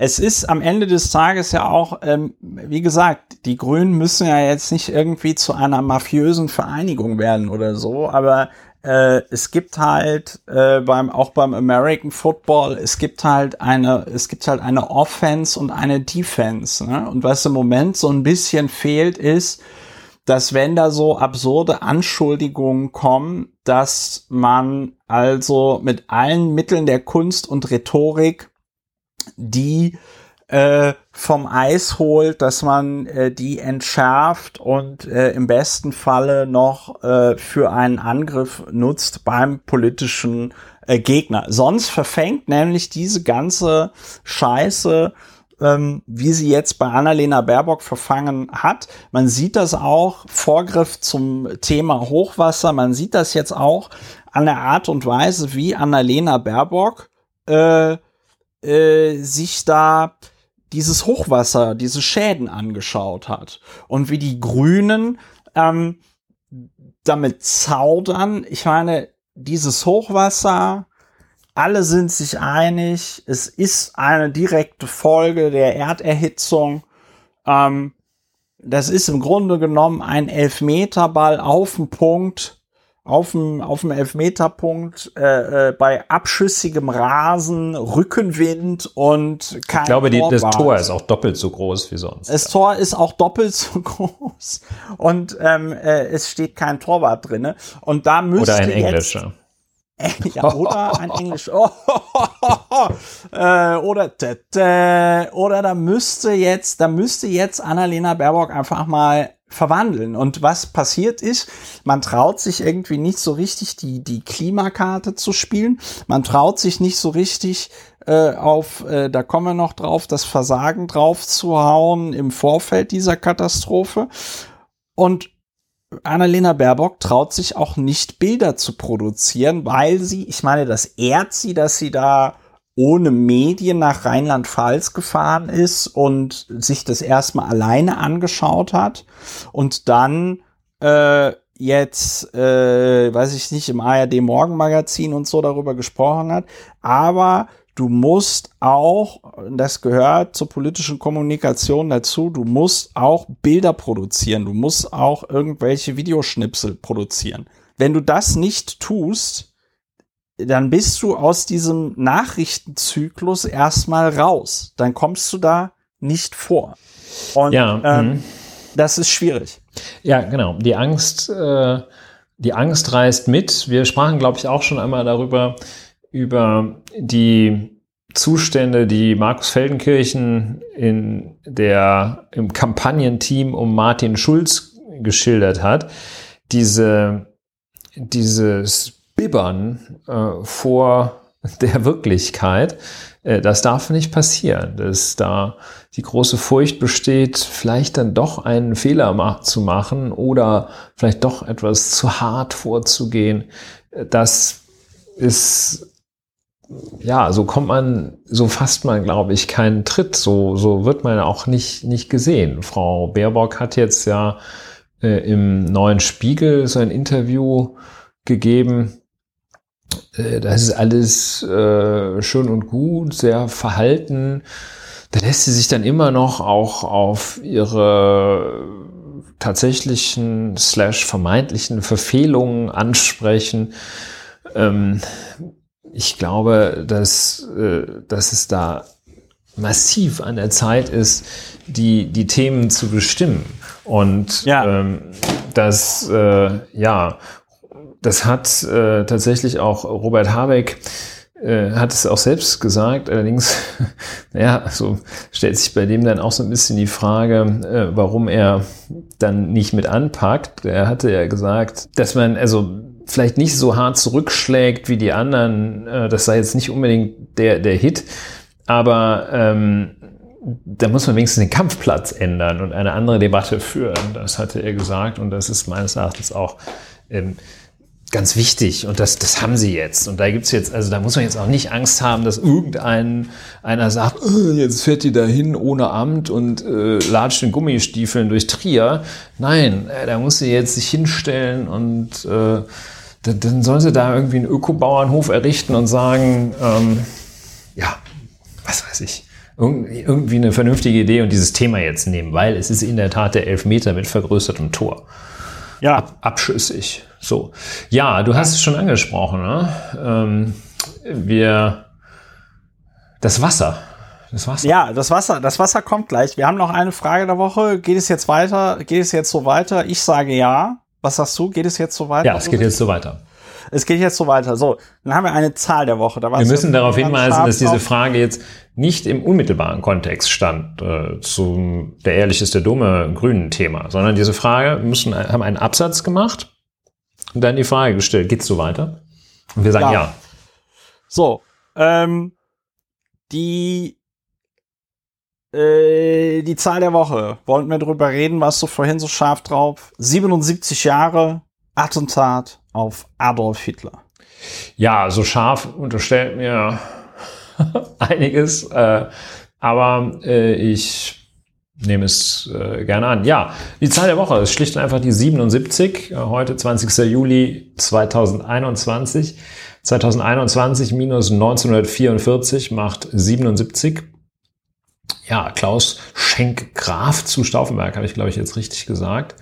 Äh, und die Mitverschwörer des 20. Juli versuchten Adolf Hitler in der Wolfschanze mit Hilfe eines sprengstoffgeladenen gefüllten Koffers ins Jenseits zu befördern, was misslang äh, und zur Folge hatte, dass noch am Abend desselben Tages die Zentralverschwörer, äh, Verschwörer ist natürlich falsch, die zentral Handelnden hingerichtet wurden im Bentlerblock. Da findet dann im Gegenzug, äh, im Gegenzug äh, ähm, jetzt ein öffentliches Gelöbnis statt. Äh, öffentliches Gelöbnis hier in Berlin passiert das manchmal, da muss man den Reichstag ganz, ganz weiträumig umfahren, weil das öffentliche ja. Gelöbnis vor dem Reichstag stattfindet. Äh, und ähm, dann also äh, da wirklich alles vermieden werden soll und äh, man dann also auch als Fahrradfahrer äh, zwei Kilometer entfernt, als einzelner Fahrradfahrer oder was auch immer zwei Kilometer entfernt von der Stätte äh, ähm, vorbeifahren muss. Ja, es ist, äh, ich glaube, die historische Einordnung des äh, Attentatsversuchs, des Attentats vom 20. Juli 1944 ähm, ist im Kern, äh, herrscht Übereinstimmung. Äh, Im Weiteren äh, stellen sich, glaube ich, viele die Frage, äh, ob man wirklich, mh, hm, wie gut man gefahren wäre, wenn diese, äh, wenn das äh, Staatsverständnis der Attentäter, der sogenannten Attentäter, der Handelnden sich durchgesetzt hätte. Aber wie dem auch sei. Jedenfalls äh, Zahl der Woche 77. Ja, also ich äh, schließe mich dem an. Ich glaube, du hast es auch, du hast es ja auch selber angesprochen, aber ich glaube, es wirklich nochmal ganz wichtig ist, ist darauf hinzuweisen, dass diese Leute, die da versucht haben, Adolf Hitler zu töten, äh, löb, löbliches Unterfangen, ja, aber das waren jetzt, äh, das waren jetzt keine Linksradikalen oder so. Ja? Die wollten dann, die wollten da. War nicht die Antifa, aus, doch in gewissem Sinne schon, Antifa, aber nicht im engeren Sinne. Ja, die, ja, die, die Antifa. die waren, die wollten aus Deutschland jetzt keine Kommune machen. Ne? Die so, rechte Antifa. Ähm, das war, das waren auch, die waren stramm rechts. Ne? Also und äh, so bitter das klingt, aber ähm, ich glaube, äh, ich glaube, diese, diese bedingungslose Kapitulation hat den Deutschen dann da doch äh, ganz gut getan. Ja, also ich glaube, die, ähm, wenn das Attentat gelungen wäre und man dann versucht hätte, Frieden zu verhandeln, ähm, wäre die Position Deutschlands deutlich stärker gewesen, was ähm, glaube ich, den äh, 100 Jahren danach nicht so gut getan hätte wie diese, ja, eben bedingungslose Kapitulation des Deutschen Reiches nach dem Zweiten Weltkrieg. Ja, genau. Das war das Thema äh, Zahl der Woche. Hast du da noch was? Nö? Nein. Wir sind gut. Okay. Ähm, äh, da noch der kurze Hinweis, man kann diesen Podcast finanziell unterstützen. Wie das geht, steht auf der Webseite. Wir empfehlen fünf Euro oder mehr, wenn ihr Susanne Klatten seid. Ähm, ja, die Zahlen stehen, äh, die, die äh, Informationen für die für das Konto oder PayPal stehen, wie gesagt, auf der Webseite. Ich möchte mich an dieser Stelle bei allen UnterstützerInnen nochmal ganz herzlich ja, bedanken. Mac Mackenzie Scott, geschiedene Bessosch. Eh? Ja, wenn du uns jetzt hörst. If you're listening einmal, to us. einmal ist kein While Mal. your stupid ex is flying around the world. around the world. Ich wasting, glaube, nicht mal around. Wasting, wasting money. money. Ist der nicht gearbeitet? Nee. Ich bin mir, ich bin mir nicht sicher. Es anyway, mich auch nicht. Ich ja, lese wir reden, es noch mal Wir reden auch okay. nicht drüber. Wir reden nicht drüber. So, das äh, große Thema, was uns alle natürlich umtreibt, ist das äh, Hochwasser, die Flutkatastrophe in Westdeutschland und das, was sich im Nachgang darauf ähm, so politisch entspannt hat in Deutschland, insbesondere die Diskussion, ähm, die Diskussion, ja, was machen wir denn jetzt mit dem Klimawandel und so, ne? Ähm, ja, wie fange ich, wie fange ich an? Das, das Tief, ne? Das sind immer Tiefs. Das Tief Bernd. Ist auch ganz lustig, dass es Bernd da ist. Das Tief Bernd hat dafür gesorgt, dass ist in der Nacht vom 14.07. zum 15.07., also von letzte Woche Mittwoch auf Donnerstag, in äh, insbesondere Belgien, Rheinland-Pfalz und Nordrhein-Westfalen so stark geregnet hat, dass ich glaube, im Moment sind wir bei über 130 Toten. Ne? Oder hast ich du glaube sogar, aktuellere äh, wir Zahl? sind ähm, bedauerlicherweise jenseits von 160 sogar. Ja. Ähm, es ist, ja, wir sind äh, 121 Tote, 170 In NRW. Vermisste, naja, 700, NRW und die Pfalz muss man ja zusammenrechnen. Ja, ja. 754 Verletzte, so. Ja, also es ist äh, wahrscheinlich die größte Naturkatastrophe in Deutschland seit dem, also zumindest was die Menschenleben angeht, die größte Naturkatastrophe in Deutschland seit äh, zumindest dem Zweiten Weltkrieg. Also der Zweite Weltkrieg war jetzt nicht eine Naturkatastrophe, sondern einfach, um da mal die Zeit einzugrenzen. Ich weiß nicht, ob es irgendwann im 19. Jahrhundert mal eine Überschwemmung oder sonst irgendwas gab, was schlimmer war. Ähm, und das Ausmaß der Zerstörung ist tatsächlich, ähm, äh, da fehlen einem tatsächlich die Worte. Man wird da sprachlos, wenn man das sieht. Äh, die, das, das, die Stadt Bad Neuenahr kenne ich witzigerweise auch dadurch, dass ich dort im ich damit damals im, ich glaube, Messdienerfahrt. Hotel. Ach ja, so. nee, hm. Messdienerfahrt ging da nicht hin, aber wir haben da, ich glaube, wir haben da im Steigenberger Bad Neuenahr haben wir unseren Abiball gemacht. Ähm, äh, in Bad Neuenahr gibt es aber auch so? zum Beispiel, gibt es aber auch zum Beispiel die Hast du geknutscht? Arte Nee, nee, nee, nee, nee, nee, nee. Ich war, äh, ich war ein Spätzünder und hatte darunter sehr zu leiden. Ähm, das können wir mal an einer anderen Stelle okay. diskutieren. Ernstes wenn Thema. Das, wenn das Thema nicht, nicht ganz so, äh, darf man nicht so äh, rumfeixen. Aber es ist, ist ein ernstes Thema. Ja gut, wir können auch ein bisschen rumfeixen. Das ist natürlich. Ja, es spricht ja jetzt nicht gerade der ähm, Bundespräsident zu. Es spricht erstens zu, spricht gerade nicht der Bundespräsident zu den Geschädigten. Zweitens ist das ein wirklich sehr, sehr unschönes Thema. Man muss es irgendwie auflockern.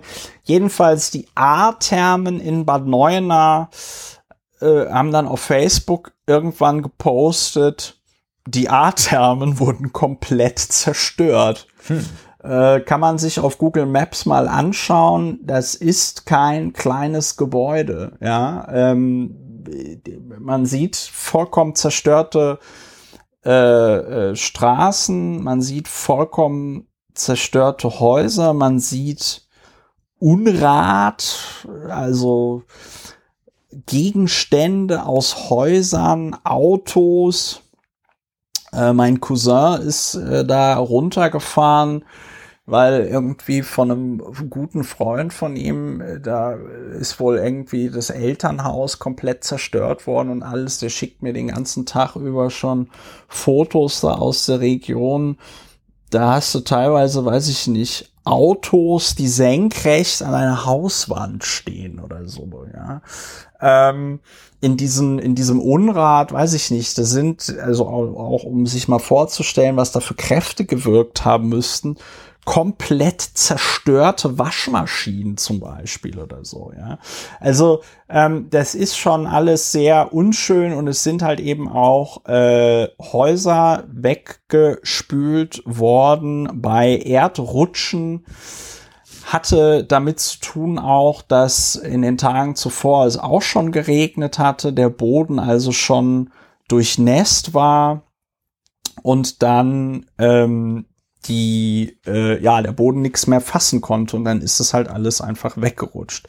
Ja, der vielleicht Steinbach. Die, mhm. noch ein Ding, die Steinbachtalsperre war irgendwie kurz vorm komplett überkippen und der haben sie so ein haben sie dann irgendwie so einen Baggerfahrer oder so interviewt gehabt, der also unter Einsatz seines Lebens, unter Lebensgefahr, da die Steinbachtalsperre dann da irgend so einen Abfluss nochmal freigebaggert hat und meinte so, ja, ja, man solle ihn jetzt nicht auf einen Eimer heben, also auch schönes Wortspiel, ja. Aber ähm, das ist, äh, das ist, wenn die Steinbachtalsperre dann irgendwie noch übergelaufen und, und losgelaufen wäre, das wäre dann nochmal eine größere Zerstörung gewesen. Ähm, ja, aber Ulrich, du wolltest, du wolltest. Ja, ich wollte das weiter illustrieren. Und zwar, ja. die Auswirkungen sind äh, so und lösen auch solche Emotionen aus, dass äh, gestern oder vorgestern das Rathaus der israelischen Stadt Tel Aviv schwarz-rot-gold ja. erleuchtet war. Also ja. das verdeutlicht vielleicht äh, die Dimension auch nochmal an einem Bild, dass um, um dem Feedback aus der Community schon vorzubeugen, äh, die bei der, bei der Hamburger Flutkatastrophe im Jahr 1962 waren wohl äh, mehr als 300 Tote zu beklagen, ähm, so dass die Aussage es sei die größte Naturkatastrophe, was die Menschenleben, die dabei, die Menschen, die dabei zu Schaden gekommen sind, betrifft, wäre nicht vollkommen zutreffend. Ich sage es nur der Vollständigkeit halber. Ähm, oder im Versuch, Präzision zu schaffen. Die Zustände sind äh, fatal. Ich habe mich also auch mal äh, bei mir zu Hause umgeschaut und äh, mir vorgestellt, äh, wenn das jetzt alles kaputt wäre, was ich so in einem ein oder anderen Jahr angesammelt habe, an das ich mein Herz gehängt habe. Und wer nicht auf materielle Dinge steht, der kann sich ja vorstellen, bei ihm nahestehenden Personen, Eltern oder so etwas, ähm, wenn, wenn deren gesamtes Hab und Gut in so einer großen Welle weggespült werden würde. Und das hat mich schon sehr, sehr nachdenklich gestimmt und äh, also so Szenen, die sich da zutragen, das ist eine, ja, das ist äh, berühr, also ja, das ist äh, erschütternd, ja, tatsächlich.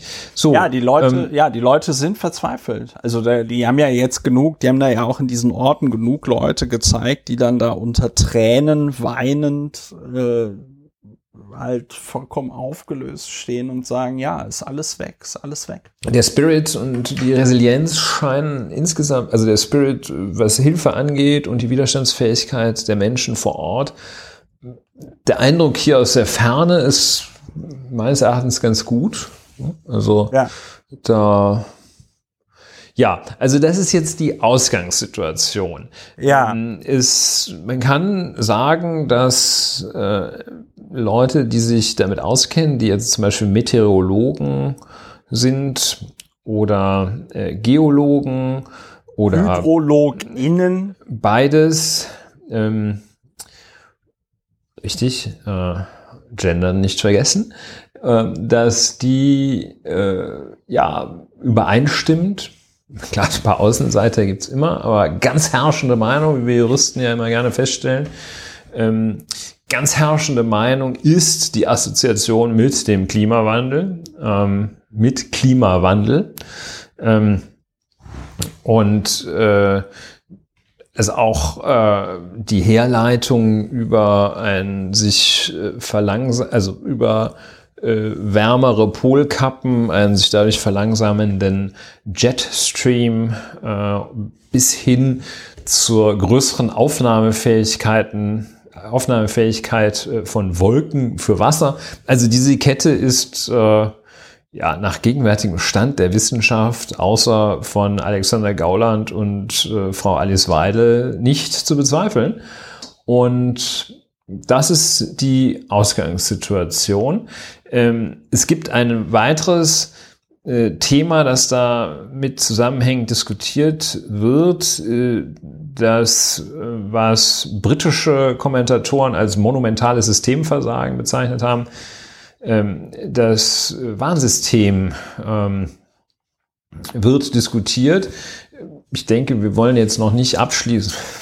wir beide haben es noch nicht bis zu Ende analysiert äh, wollen und können auch nicht sagen, dass das Warnsystem, Warnsysteme äh, versagt hätten, wer versagt hat, ob jemand versagt hat.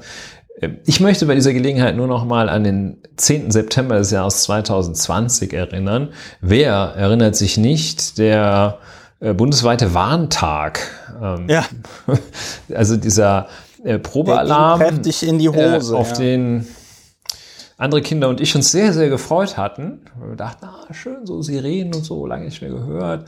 Und kriegt man so eine SMS hm, auf seine Katastrophenwarn-App. Und äh, das ist ja äh, ganz, äh, ganz, ganz schlimm äh, verlaufen.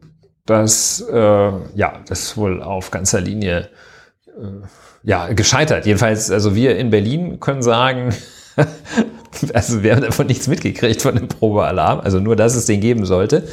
Ja, äh, das ist das weitere Thema, aber das Thema, das einen dann wiederum ganz besonders umtreibt, ist äh, unser Freund, der Armin Laschet. Der Giftschlumpf, äh, oder ich, ich, ich, wie man ja. ihn nennt. Der tritt man den Schlümpfen halt, die ich sehr schätze, zu nah, wenn man den mit Schlümpfen vergleicht. Äh, Giftzwerg ist auch wieder so ein gewisser Look. Ah, ne? Er kann ja nichts würde, dafür, wie er aussieht. Würde, würde Ruprecht Polenz jetzt auch wieder twittern, dass das unfairer Wahlkampf sei und so. Ich, Gut, muss, äh, äh, Hans Wurst habe ich mich auch mal mit befasst. Ähm, jedenfalls ist Armin Laschet. Armin, Armin Laschet. Laschet, das ist schon Fakten, Fakten, Fakten. Ja, aber bevor wir zu Armin Armin Laschet kommen, ich würde doch noch mal gerne auf dieses, auf dieses, äh, die, diese Geschichte eingehen. Da hat ja insbesondere diese Hannah Cloak, Professorin für Hydrologie an der Reading University in Großbritannien, ähm, hat er ja Vorwürfe erhoben, zunächst gegenüber britischen Publikationen und dann aber auch in Interviews mit Deutschen.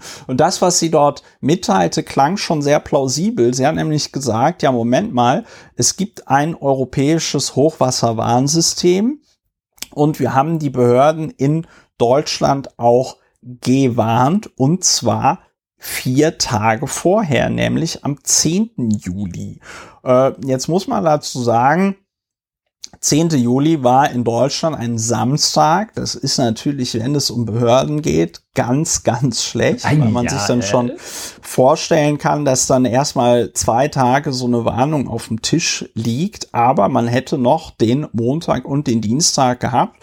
Und Hannah Cloak sagt, wie ich finde, dann doch überzeugend, dass halt eben ihre Vorhersagen also wirklich genau eingetroffen sind. Also die haben vier Tage vorher ziemlich genau vorhergesagt, wo wird wie viel runtergehen an Wasser und äh, insbesondere meinte sie dann, also da, wo es bei jedem irgendwie hätte klingeln müssen, wäre wohl äh, Dauerregen und dann noch mal äh, die Hochwassergefahr, ja. So, und ähm, sie sagt halt, da ist eben nicht das passiert, was passieren hätte müssen, ihrer Meinung nach, nämlich, dass also dort die Bevölkerung gewarnt wird und gegebenenfalls eben auch in manchen Dörfern, Städten evakuiert wird. Und das ist der Vorwurf, der im Raum steht. Hier dann findet natürlich auf deutscher Seite wieder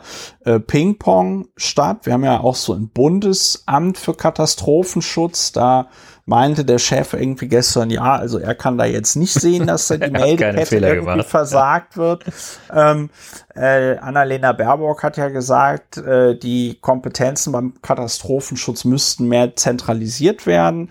Äh, darauf sagte dann Horst Seehofer, na ja, also von der Zentralisierung, das würde jetzt auch nichts bringen, ohne das weiter äh, äh, auszuführen.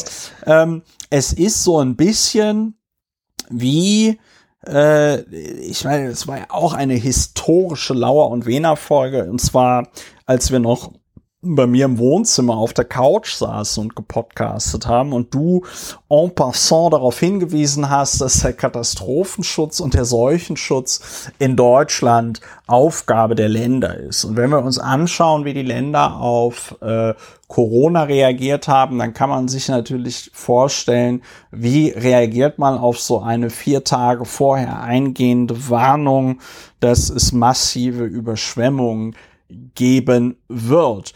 Und das diffundiert jetzt alles so ein bisschen weg, ähm, weil man dann so sagt, ja, aber das wäre jetzt Aufgabe der Länder gewesen. Die Länder sagen, ja, das ist ja Aufgabe der Kreise. Die Kreise sagen, ja, das ist ja Aufgabe der weiß ich nicht, Gemeinden, äh, äh, Gemeinden ja, die, die Gemeinden sagen wieder, ja, wir haben aber von den Kreisen. Die Gemeinden sagen, soll jeder für sich selber sorgen. so, und es ist so ein bisschen, naja, genau, das ist so ein bisschen, ähm, äh, also man, man, man fragt sich, ja, also äh, was, was würde eigentlich passieren, wenn jetzt hier ein Atomkraftwerk explodiert oder so? Ja, das ja? ist also ja gerade Man möchte es sich äh, nicht vorstellen. In der Region Aachen. Äh, ja.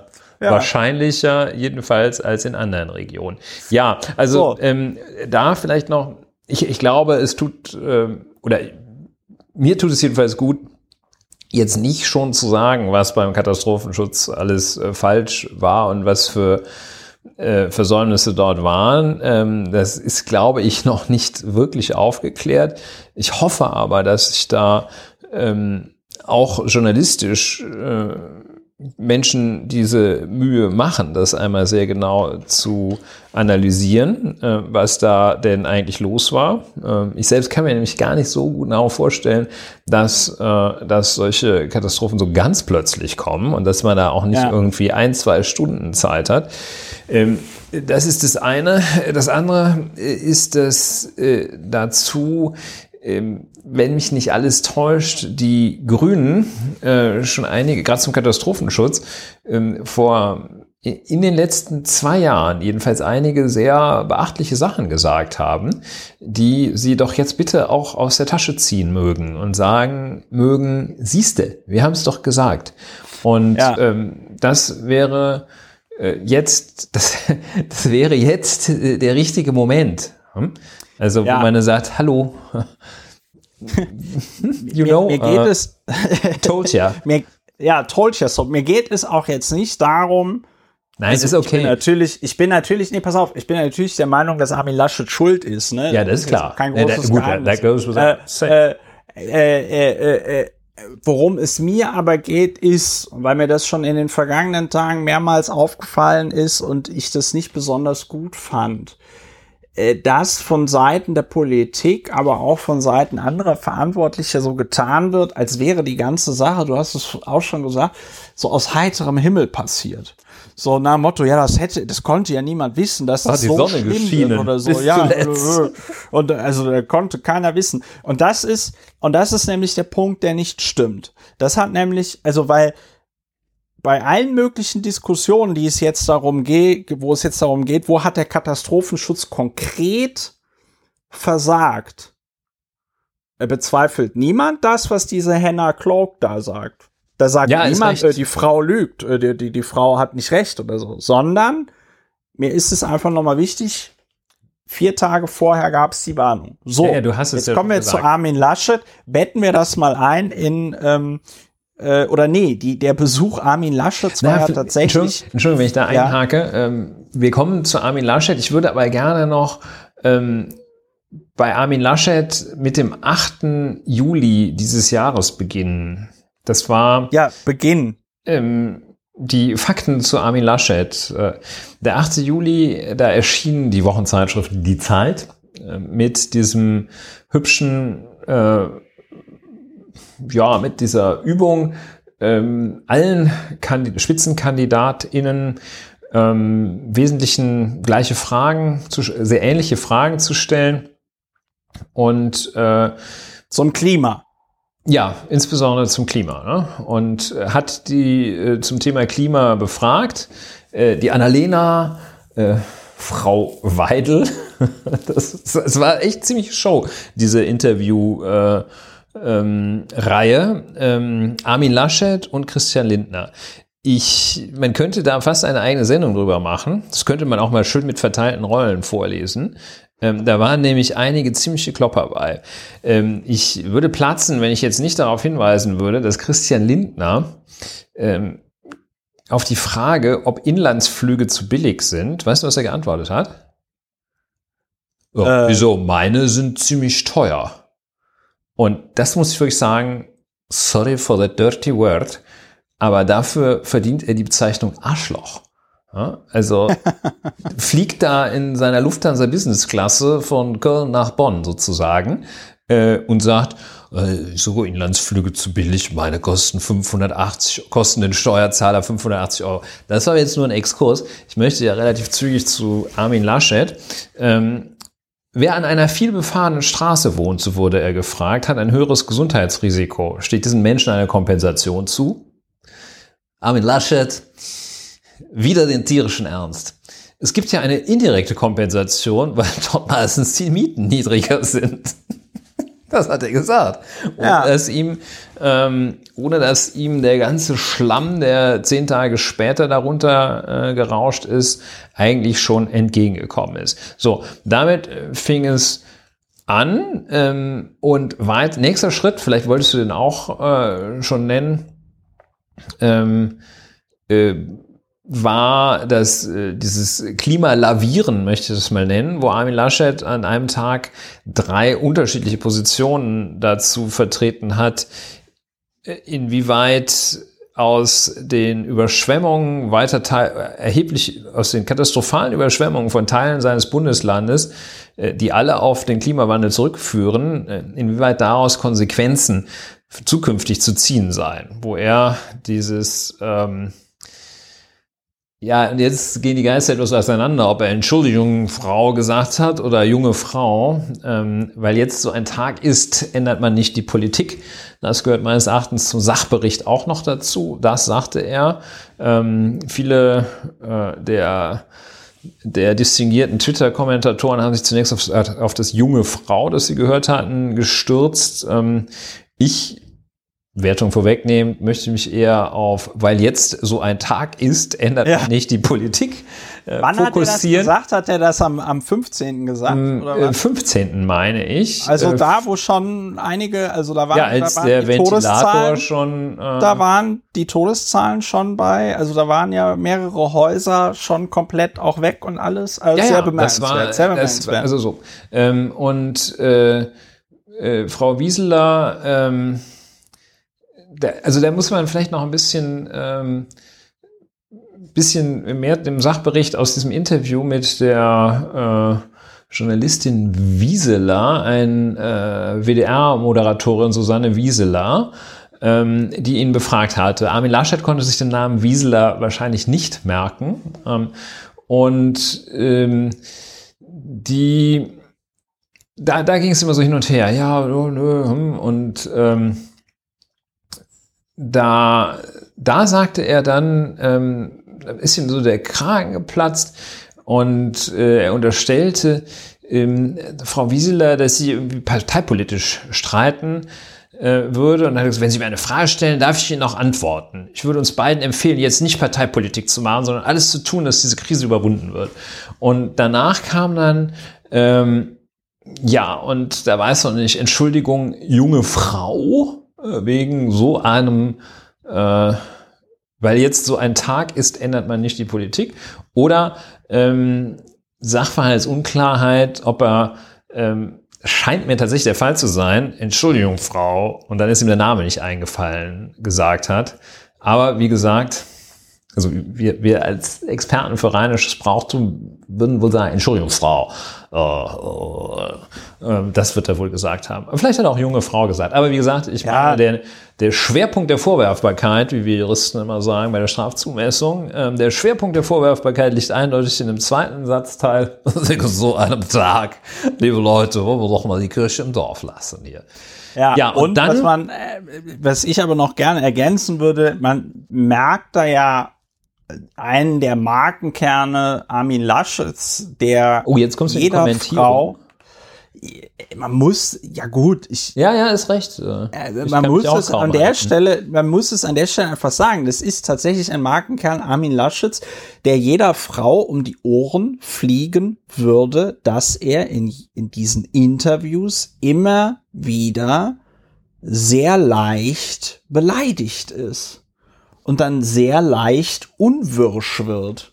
Ja, so. ich würde jetzt also, äh, gerne so, einfach mal als Feststellung. Das ist noch nicht mal eine Bewertung, sondern es ist einfach eine Feststellung, richtig, das ein dass Faktum, wenn Armin Laschet man ihm unangenehme Fragen stellt oder Fragen, die er für sich als unangenehm empfindet, er da nicht irgendwie cool und lässig äh, das irgendwie äh, wegspielt, sondern dass er dann da richtig anfängt, äh, beleidigt zu sein, yeah. dann da so rumzu, rumzuzetern.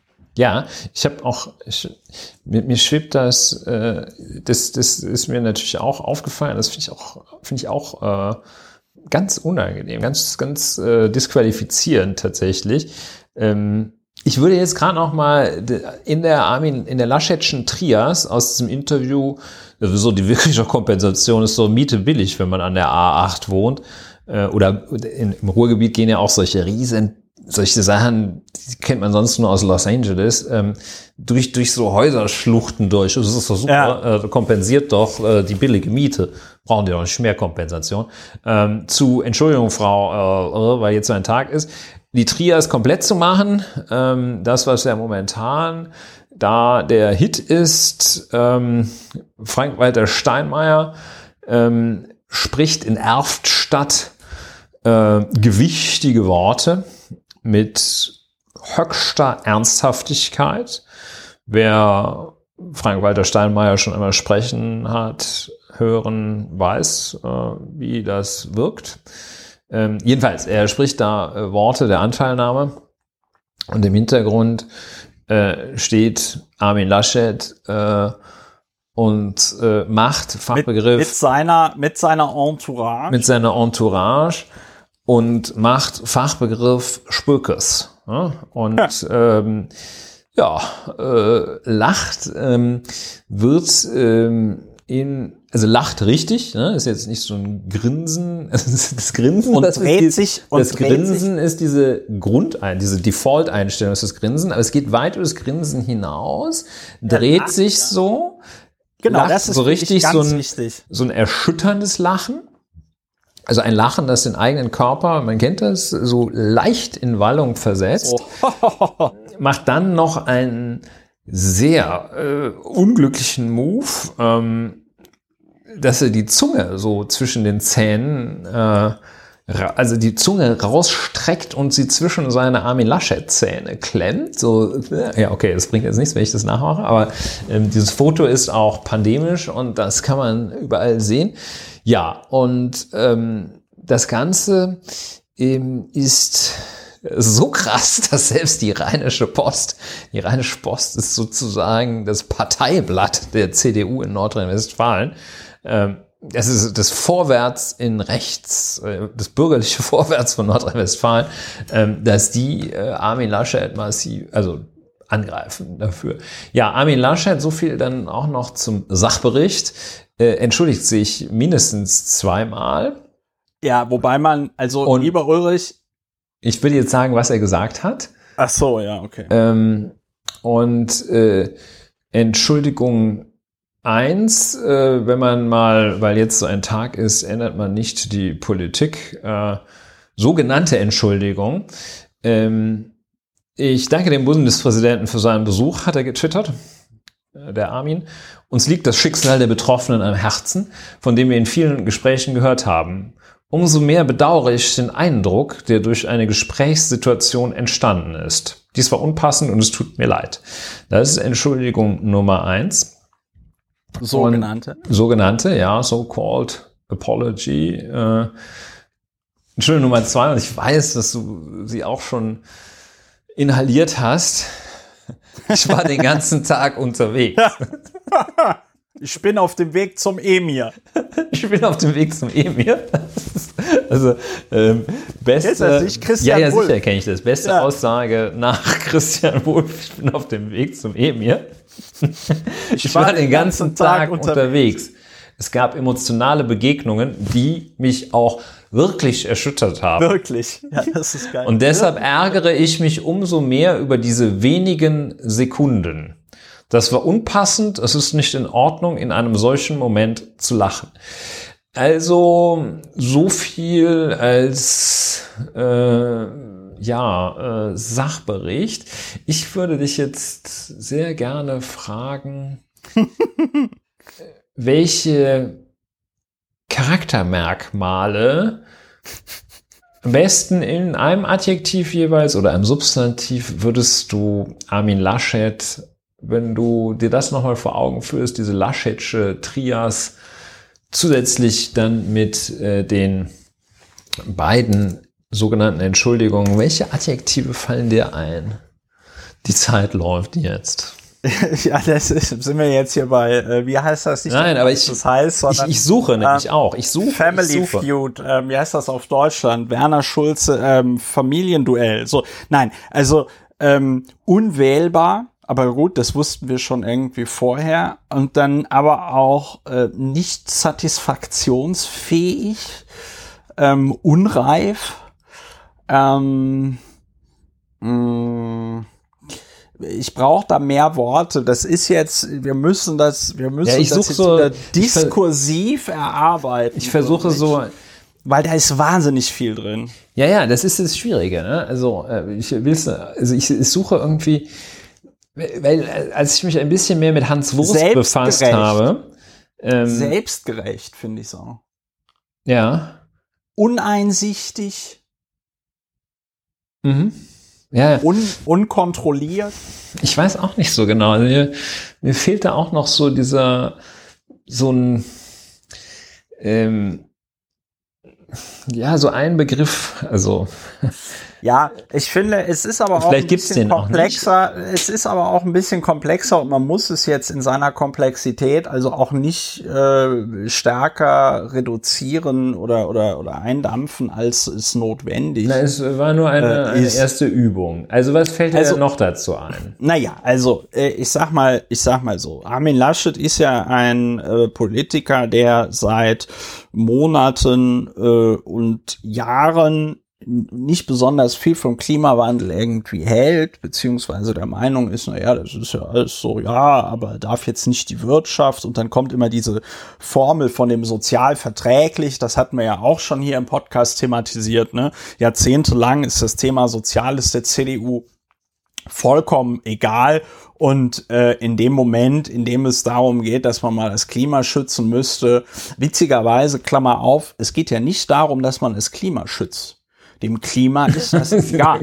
Der, weißt du, also der, dem Klima ist da, der, dem Klima ist es wirklich scheißegal, ob es zwei Grad wärmer wird oder vier Grad oder fünf Grad, ja. Schau dir die Venus an, ja, funktioniert wunderbar. Der Punkt ist, äh, der Mensch, ne, es geht um, es geht darum, ob wir auf einem Planeten, in dem sich das Klima so verändert, äh, noch in nennenswerter Zahl leben können werden. Klammer zu. So, also, ja, äh, äh, äh vielleicht äh, äh kurzer, kurzer ja. Szenenapplaus, wenn du gestattest. Szenenapplaus wirst du wahrscheinlich gestatten. Ähm, ja. Für äh, den Hinweis, dass man vielleicht an einem anderen Begriff arbeiten sollte als dem Klimaschützer, der Klimaschützerin. Ja, es geht da im Grunde genommen um, es geht da um ja. Menschenschutz, ja, oder den Schutz ja. der Menschheit. Ja, ja, gefällt mir Jedenfalls, sehr gut. Bravo. Dem Thema, dem, dem Armin Laschet ist es aber egal, Menschen zu schützen. Im Gegenteil, wir sehen ja auch zum Beispiel an dem, da müssten wir eigentlich mal in einer anderen Folge dann drüber reden. Man sieht an dem Entwurf des Versammlungsgesetzes in Nordrhein-Westfalen, dass die, Regie die Landesregierung sich ja darum bemüht, zum Beispiel den Protest gegen neue äh, Braunkohleabbaustätten gegen das Abholzen von äh, Urwäldern in NRW. Ähm, äh, das möchte die Landesregierung äh, in Zukunft kriminalisieren können, ja. Ähm, und äh, an diesem Spruch im äh, Sommerinterview, so nach dem Motto, na ja, die Kompensation findet ja dadurch statt, dass, äh, dass man dann an einer schlechten Lage wohnt und so, sieht man ja, dass Armin Laschet irgendwie so eine jeder für sich selbst Einstellung fährt. Und ähm, dann kommt noch dazu, das ist ja auch äh, etwas, was jetzt die Tage immer wieder ähm, äh, rauf, hervorgebracht wurde. 2019 hat die Landesregierung in NRW es deutlich erschwert, dass man an Soforthilfen kommt, wenn es so etwas wie eine äh, Überschwemmung und so äh, gibt. Und das fällt jetzt natürlich Armin Laschet alles auf die Füße. Und ähm, dieser Turn, der da jetzt in den letzten Tagen stattgefunden hat, ist ja irgendwie total bemerkenswert. Also er sagt am 14. noch, ja, also jetzt hier wegen so einem Tag, da ändert man jetzt die Politik nicht. Mittlerweile ist er ja auch eingeschwenkt auf das, was Angela Merkel äh, sagte. Angela Merkel mit ihrem Besuch in Rheinland-Pfalz übrigens ein ganz starker Kontrast zu äh, der Show, die der Armin Laschet abgezogen hat, muss man ehrlicherweise, muss man auch noch mal sagen, insofern bemerken, bemerkenswert, als sie ja davor äh, in den USA war, auf, bei ihrem Abschiedsbesuch bei äh, Joe Biden und am Tag zuvor äh, Geburtstag hatte. Ne? Also sie kommt quasi direkt aus ihrem Geburtstag aus den USA und äh, schaut sich dann gemeinsam mit Malu Dreyer die Schäden in den Überschwemmungsgebieten in Rheinland-Pfalz an und trägt dabei schwarz im Gegensatz zu Armin Laschet, der da irgendwie so eine Multifunktionsjacke trug, als er da seine Witzchen erzählt hat an der, an der Feuerwache.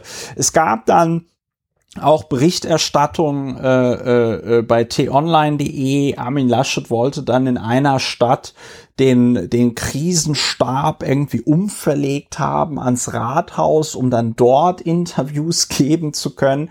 Ähm, man sieht also oder man stellt sich, man muss sich also tatsächlich so ein bisschen die Frage stellen, ob denn das alles für Armin Laschet tatsächlich nur eine Kulisse ist, um sich im äh, Bundestagswahlkampf zu inszenieren. Und dann muss man einfach sagen, äh, dieses, dieses, äh, dieses Lachen hinter dem Bundespräsidenten.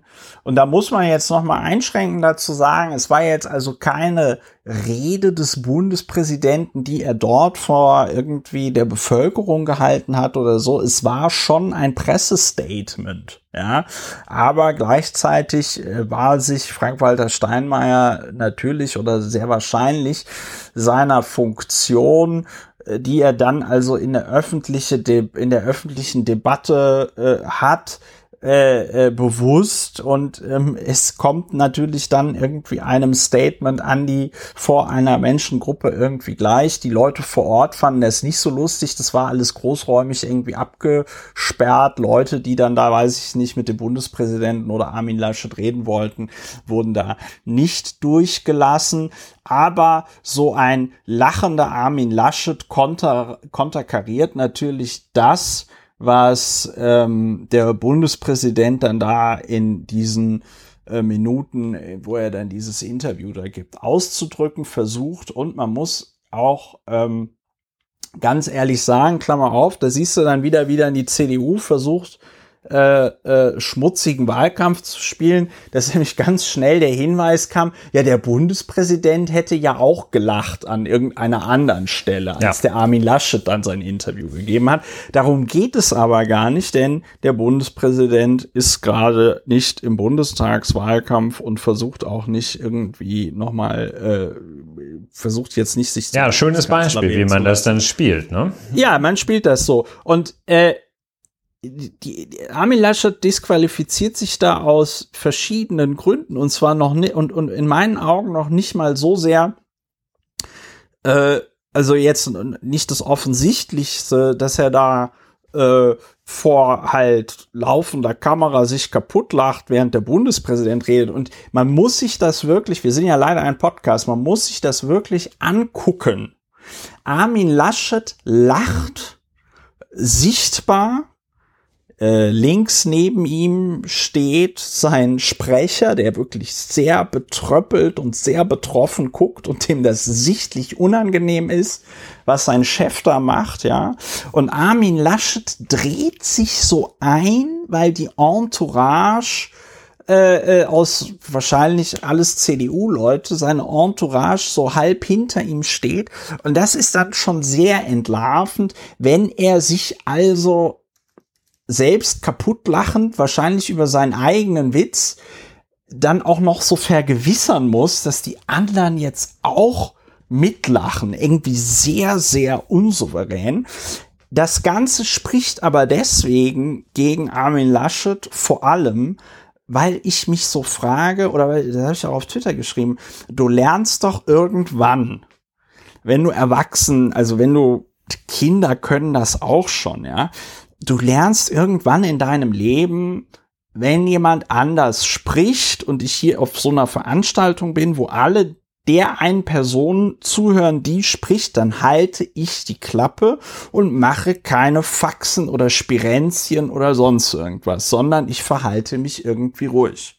Und dass ein erwachsener Mann wie Armin Laschet das nicht hinbekommt, zeigt ja, dass da irgendwie so ganz wesentliche, sag ich mal, äh, ganz wesentliche Dinge, die so ein halbwegs normaler Mensch eigentlich beherrscht, einfach nicht funktionieren. Und dass ihm da irgendwie in so einer Situation dann auch der ja der Anstand fehlt, sich da zurückzuhalten. Und zu jemandem nehme ich dann auch nicht diese Anteilnahme ab und dann äh, im Nachgang, dass er nicht in der Lage ist, es irgendwie zu verstehen, äh, sich da irgendwie zu entschuldigen, ja. Also ich meine, er haut da zwei Non-Pologies raus, wo eine dreister ist als die andere. Aber jetzt lasse ich dich erstmal reden, bevor wir zu den Non-Pologies kommen. Ja, du sprichst mir in vielem aus der Seele. Ich konnte in der Zwischenzeit meine Liste der Begriffe auf der Suche nach, äh, nach dem oder den Begriffen, die Armin Laschet zutreffend beschreiben, noch etwas ausbauen. ähm, aber es ist noch nichts völlig dabei. Ähm, es hat ähm, selbst, es ist ein, ein, eine Charakterschwäche, es ist ein, ein Persönlichkeitsmangel. Ja, das ist ein ähm, sehr gutes Wort, charakterschwach, ja. Und ähm, tatsächlich Fokus, äh, unverdächtig der, der äh, zu kritischen Haltung gegenüber der Christlich-Demokratischen Union und ihren, ihren äh, Figuren, äh, hat gesagt, nicht mal nichtmals die Entschuldigung hat Kanzlerformat. Und ja. das finde ich sehr, sehr treffend, ähm, weil also nach so einem Ausrutscher, nachdem ein, ein solche, nach einem solchen Fehlverhalten, ähm, dann auch noch so, ein, so eine Non-Pology rauszudrücken, ähm, das ist, ist also nochmal ganz besonders, aber vielleicht machen wir das Thema Non-Pology nochmal noch mal separat. Ähm, es zeigt sich also das fehlende Format, äh, es zeigt sich diese Persönlichkeitsschwäche, dieser Charaktermangel, ähm, immer gemessen daran, äh, dass er das wichtigste Staatsamt anstrebt. Jetzt nicht äh, aus äh, der Position äh, moralisch stehen wir alle höher. Ähm, aber wenn wir Kanzlerkandidaten wären, dann müssten wir uns daran messen lassen. Ähm, jeder äh, kann einen doofen Witz machen, aber nicht der Kanzlerkandidat, weil dann hat er es einfach nicht verstanden.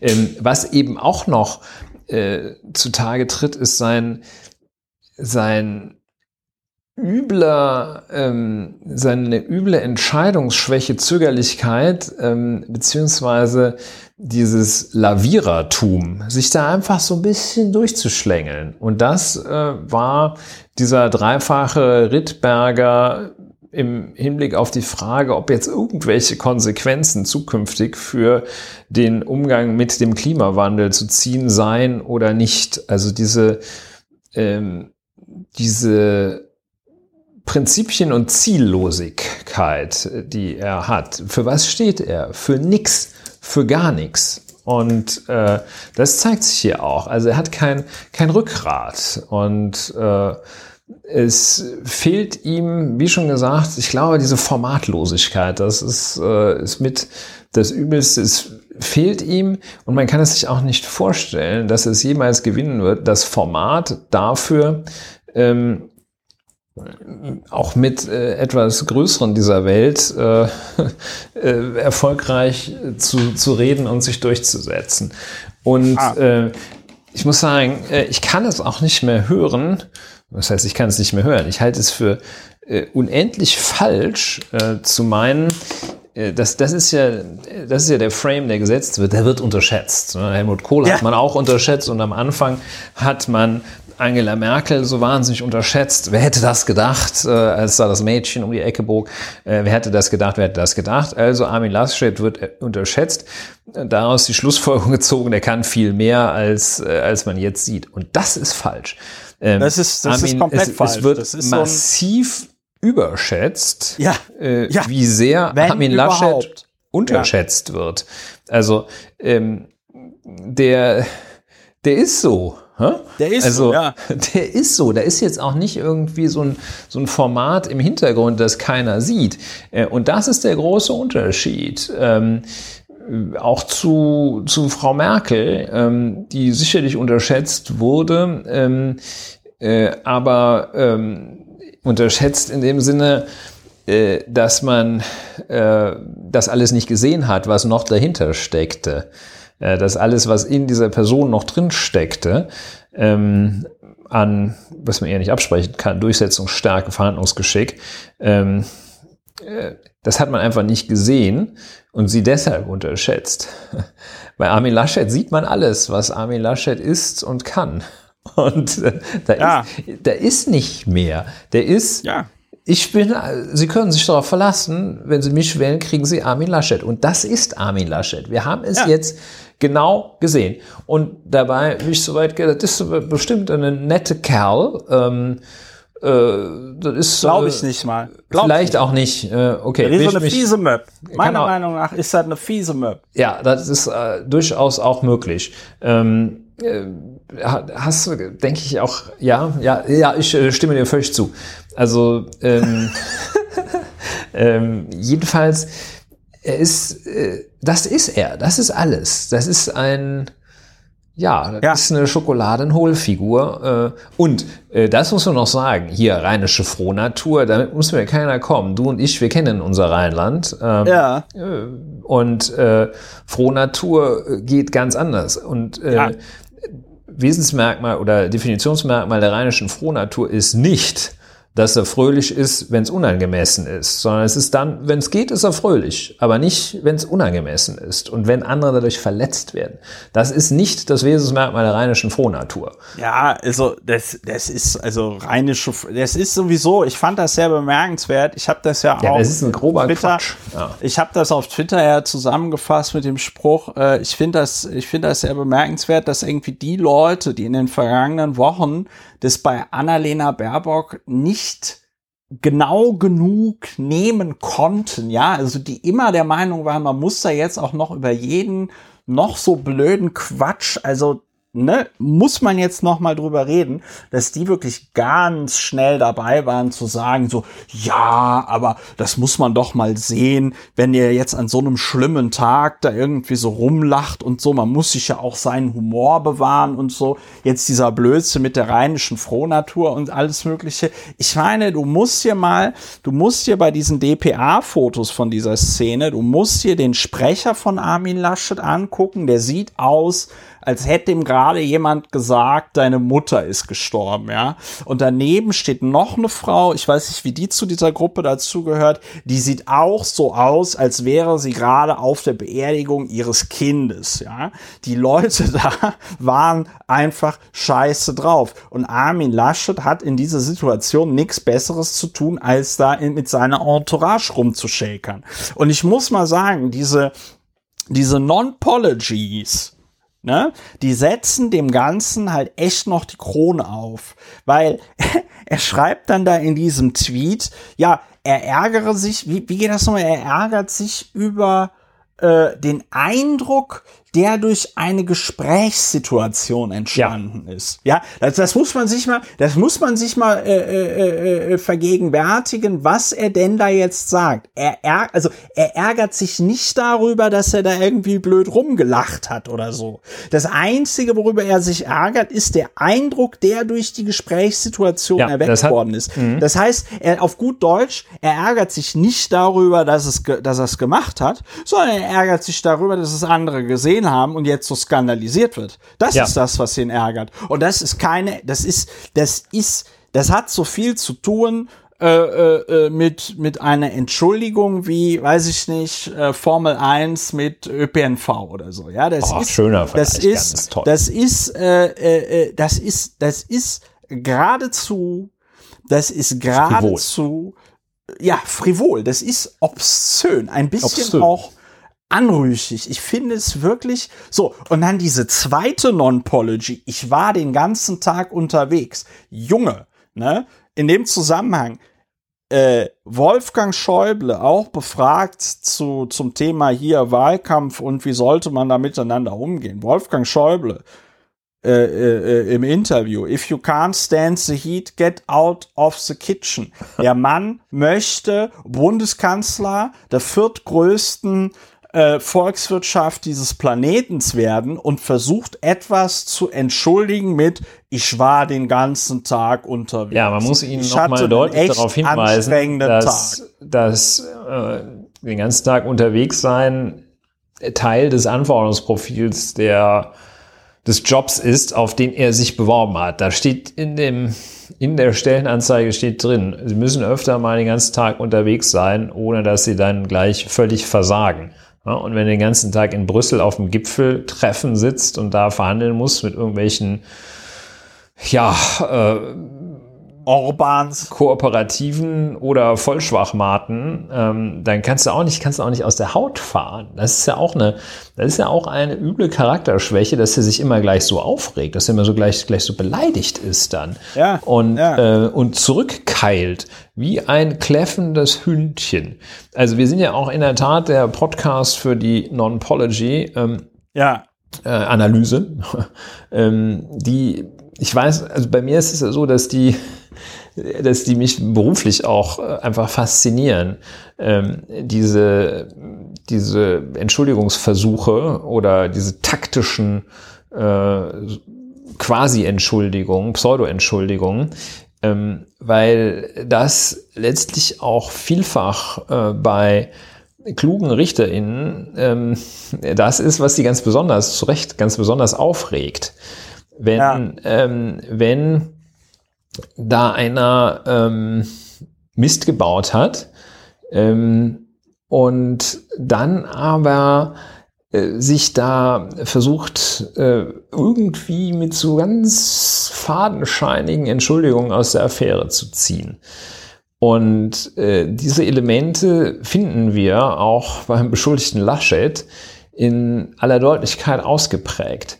Und ähm, gerade dieser umso mehr bedauere ich den Eindruck, der durch eine Gesprächssituation entstanden ist, äh, der hat äh, zwei ganz wesentliche Elemente, die zum Nachteil von Armin Laschet zu werten sind. Ähm, dieses Passivische äh, entstanden ist ähm, äh, und Auslöser die Gesprächssituation, also andere ähm, haben das herbeigeführt. Das ist der eine, das eine Element der sogenannten Entschuldigung. Und ähm, dann auch noch Ignoranz gegenüber äh, dem eigenen Handeln, nämlich das, die Verursachung des Eindrucks.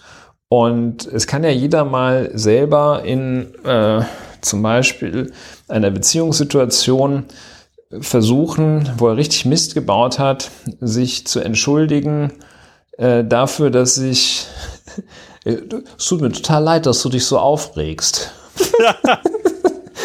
Kann man mal prüfen. Also ich habe es noch, weiß nicht, weil ich habe es noch nicht bewusst geprüft, aber vielleicht prüfe ich es mal.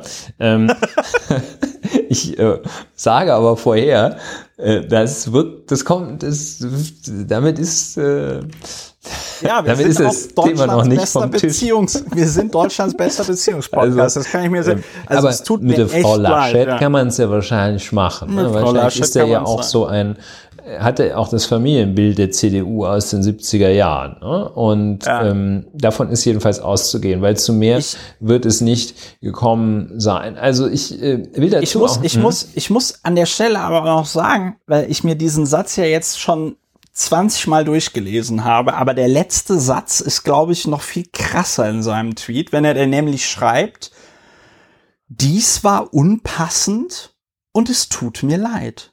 Umso mehr bedauere ich den Eindruck, der durch eine Gesprächssituation entstanden ist. Dies war unpassend und es tut mir leid. Worauf bezieht sich das? Ja. Was war unpassend? Äh, der- der- was, was war unpassend?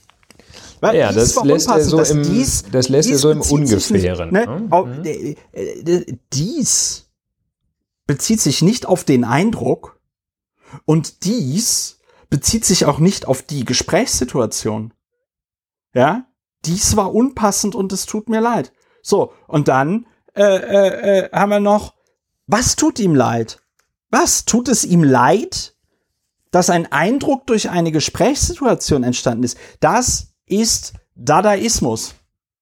Ja, also ähm, ich denke, das, was man tun muss, ist, ähm, ich war den ganzen Tag unterwegs. Ähm, das ist auch so, äh, für mich ist auch sechste Stunde, hätte er auch sagen können. Ja. Ähm, das äh, könnte man gucken, ob man es nicht wenigstens schafft, das zu einem bisschen geflügelten Wort zu machen.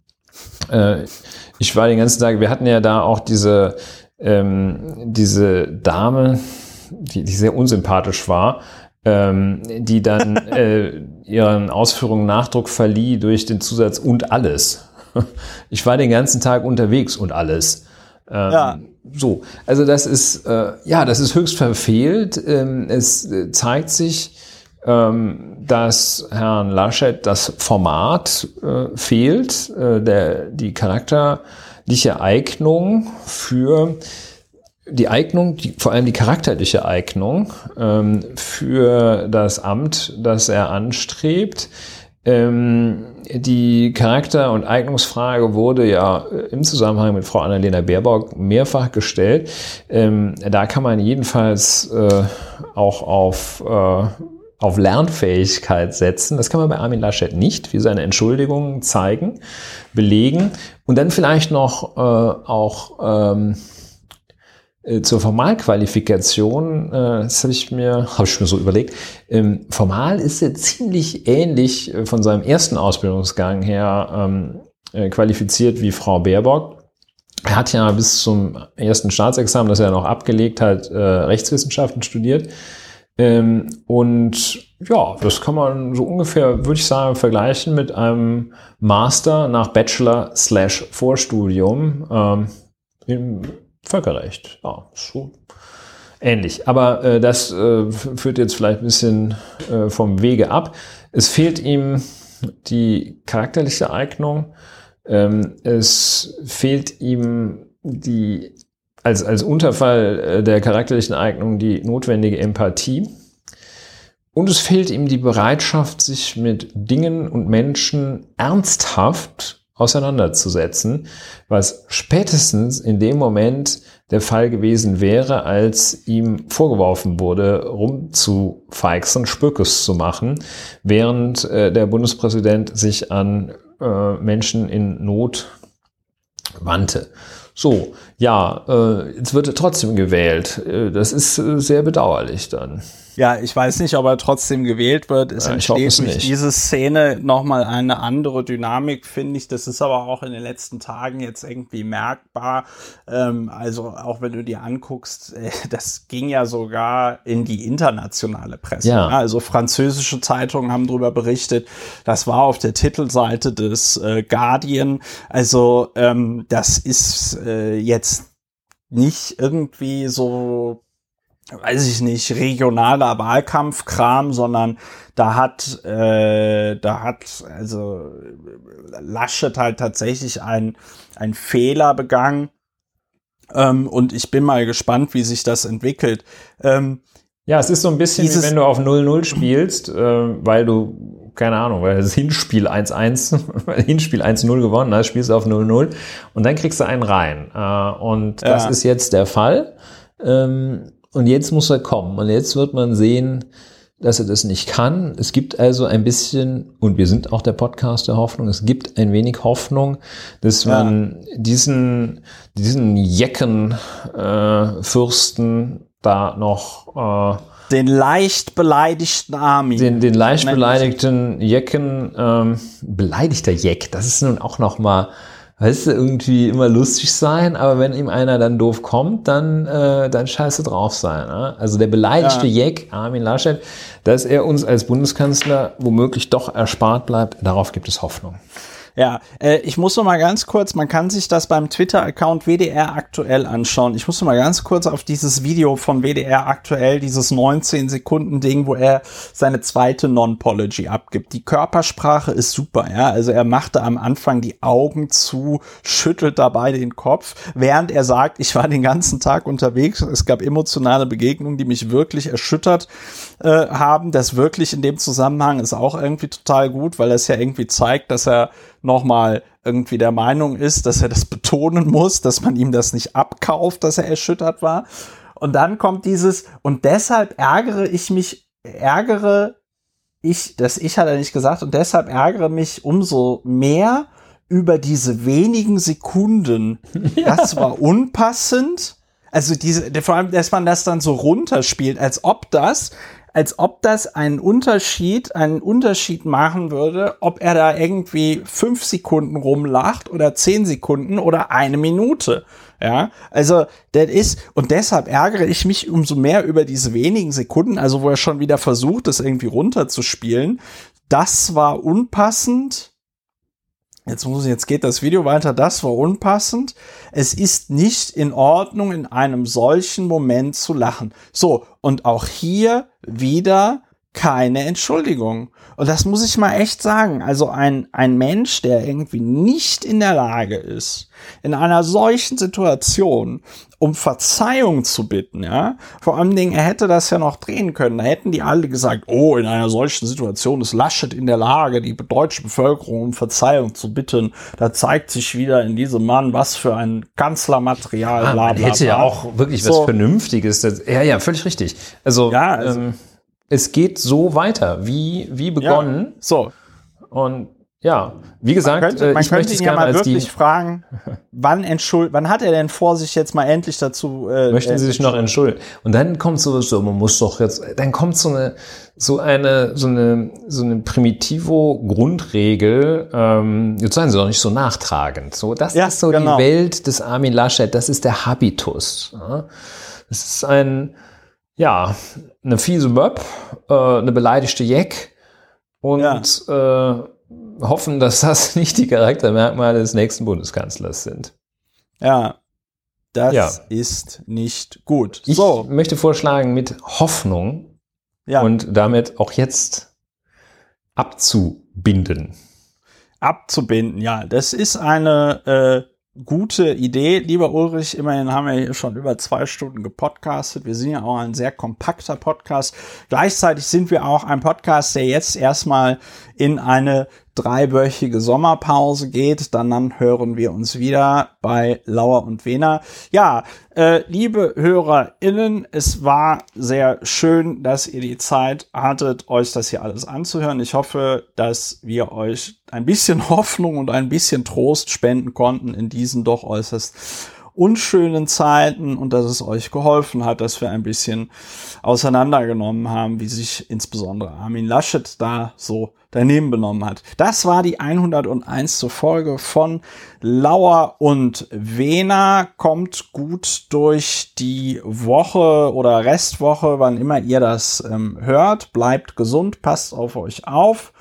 Unterstützt diesen Podcast, empfehlt uns weiter und dann hören wir uns in drei Wochen wieder bei der 102. Folge. Macht es gut. Tschüss. Tschüss.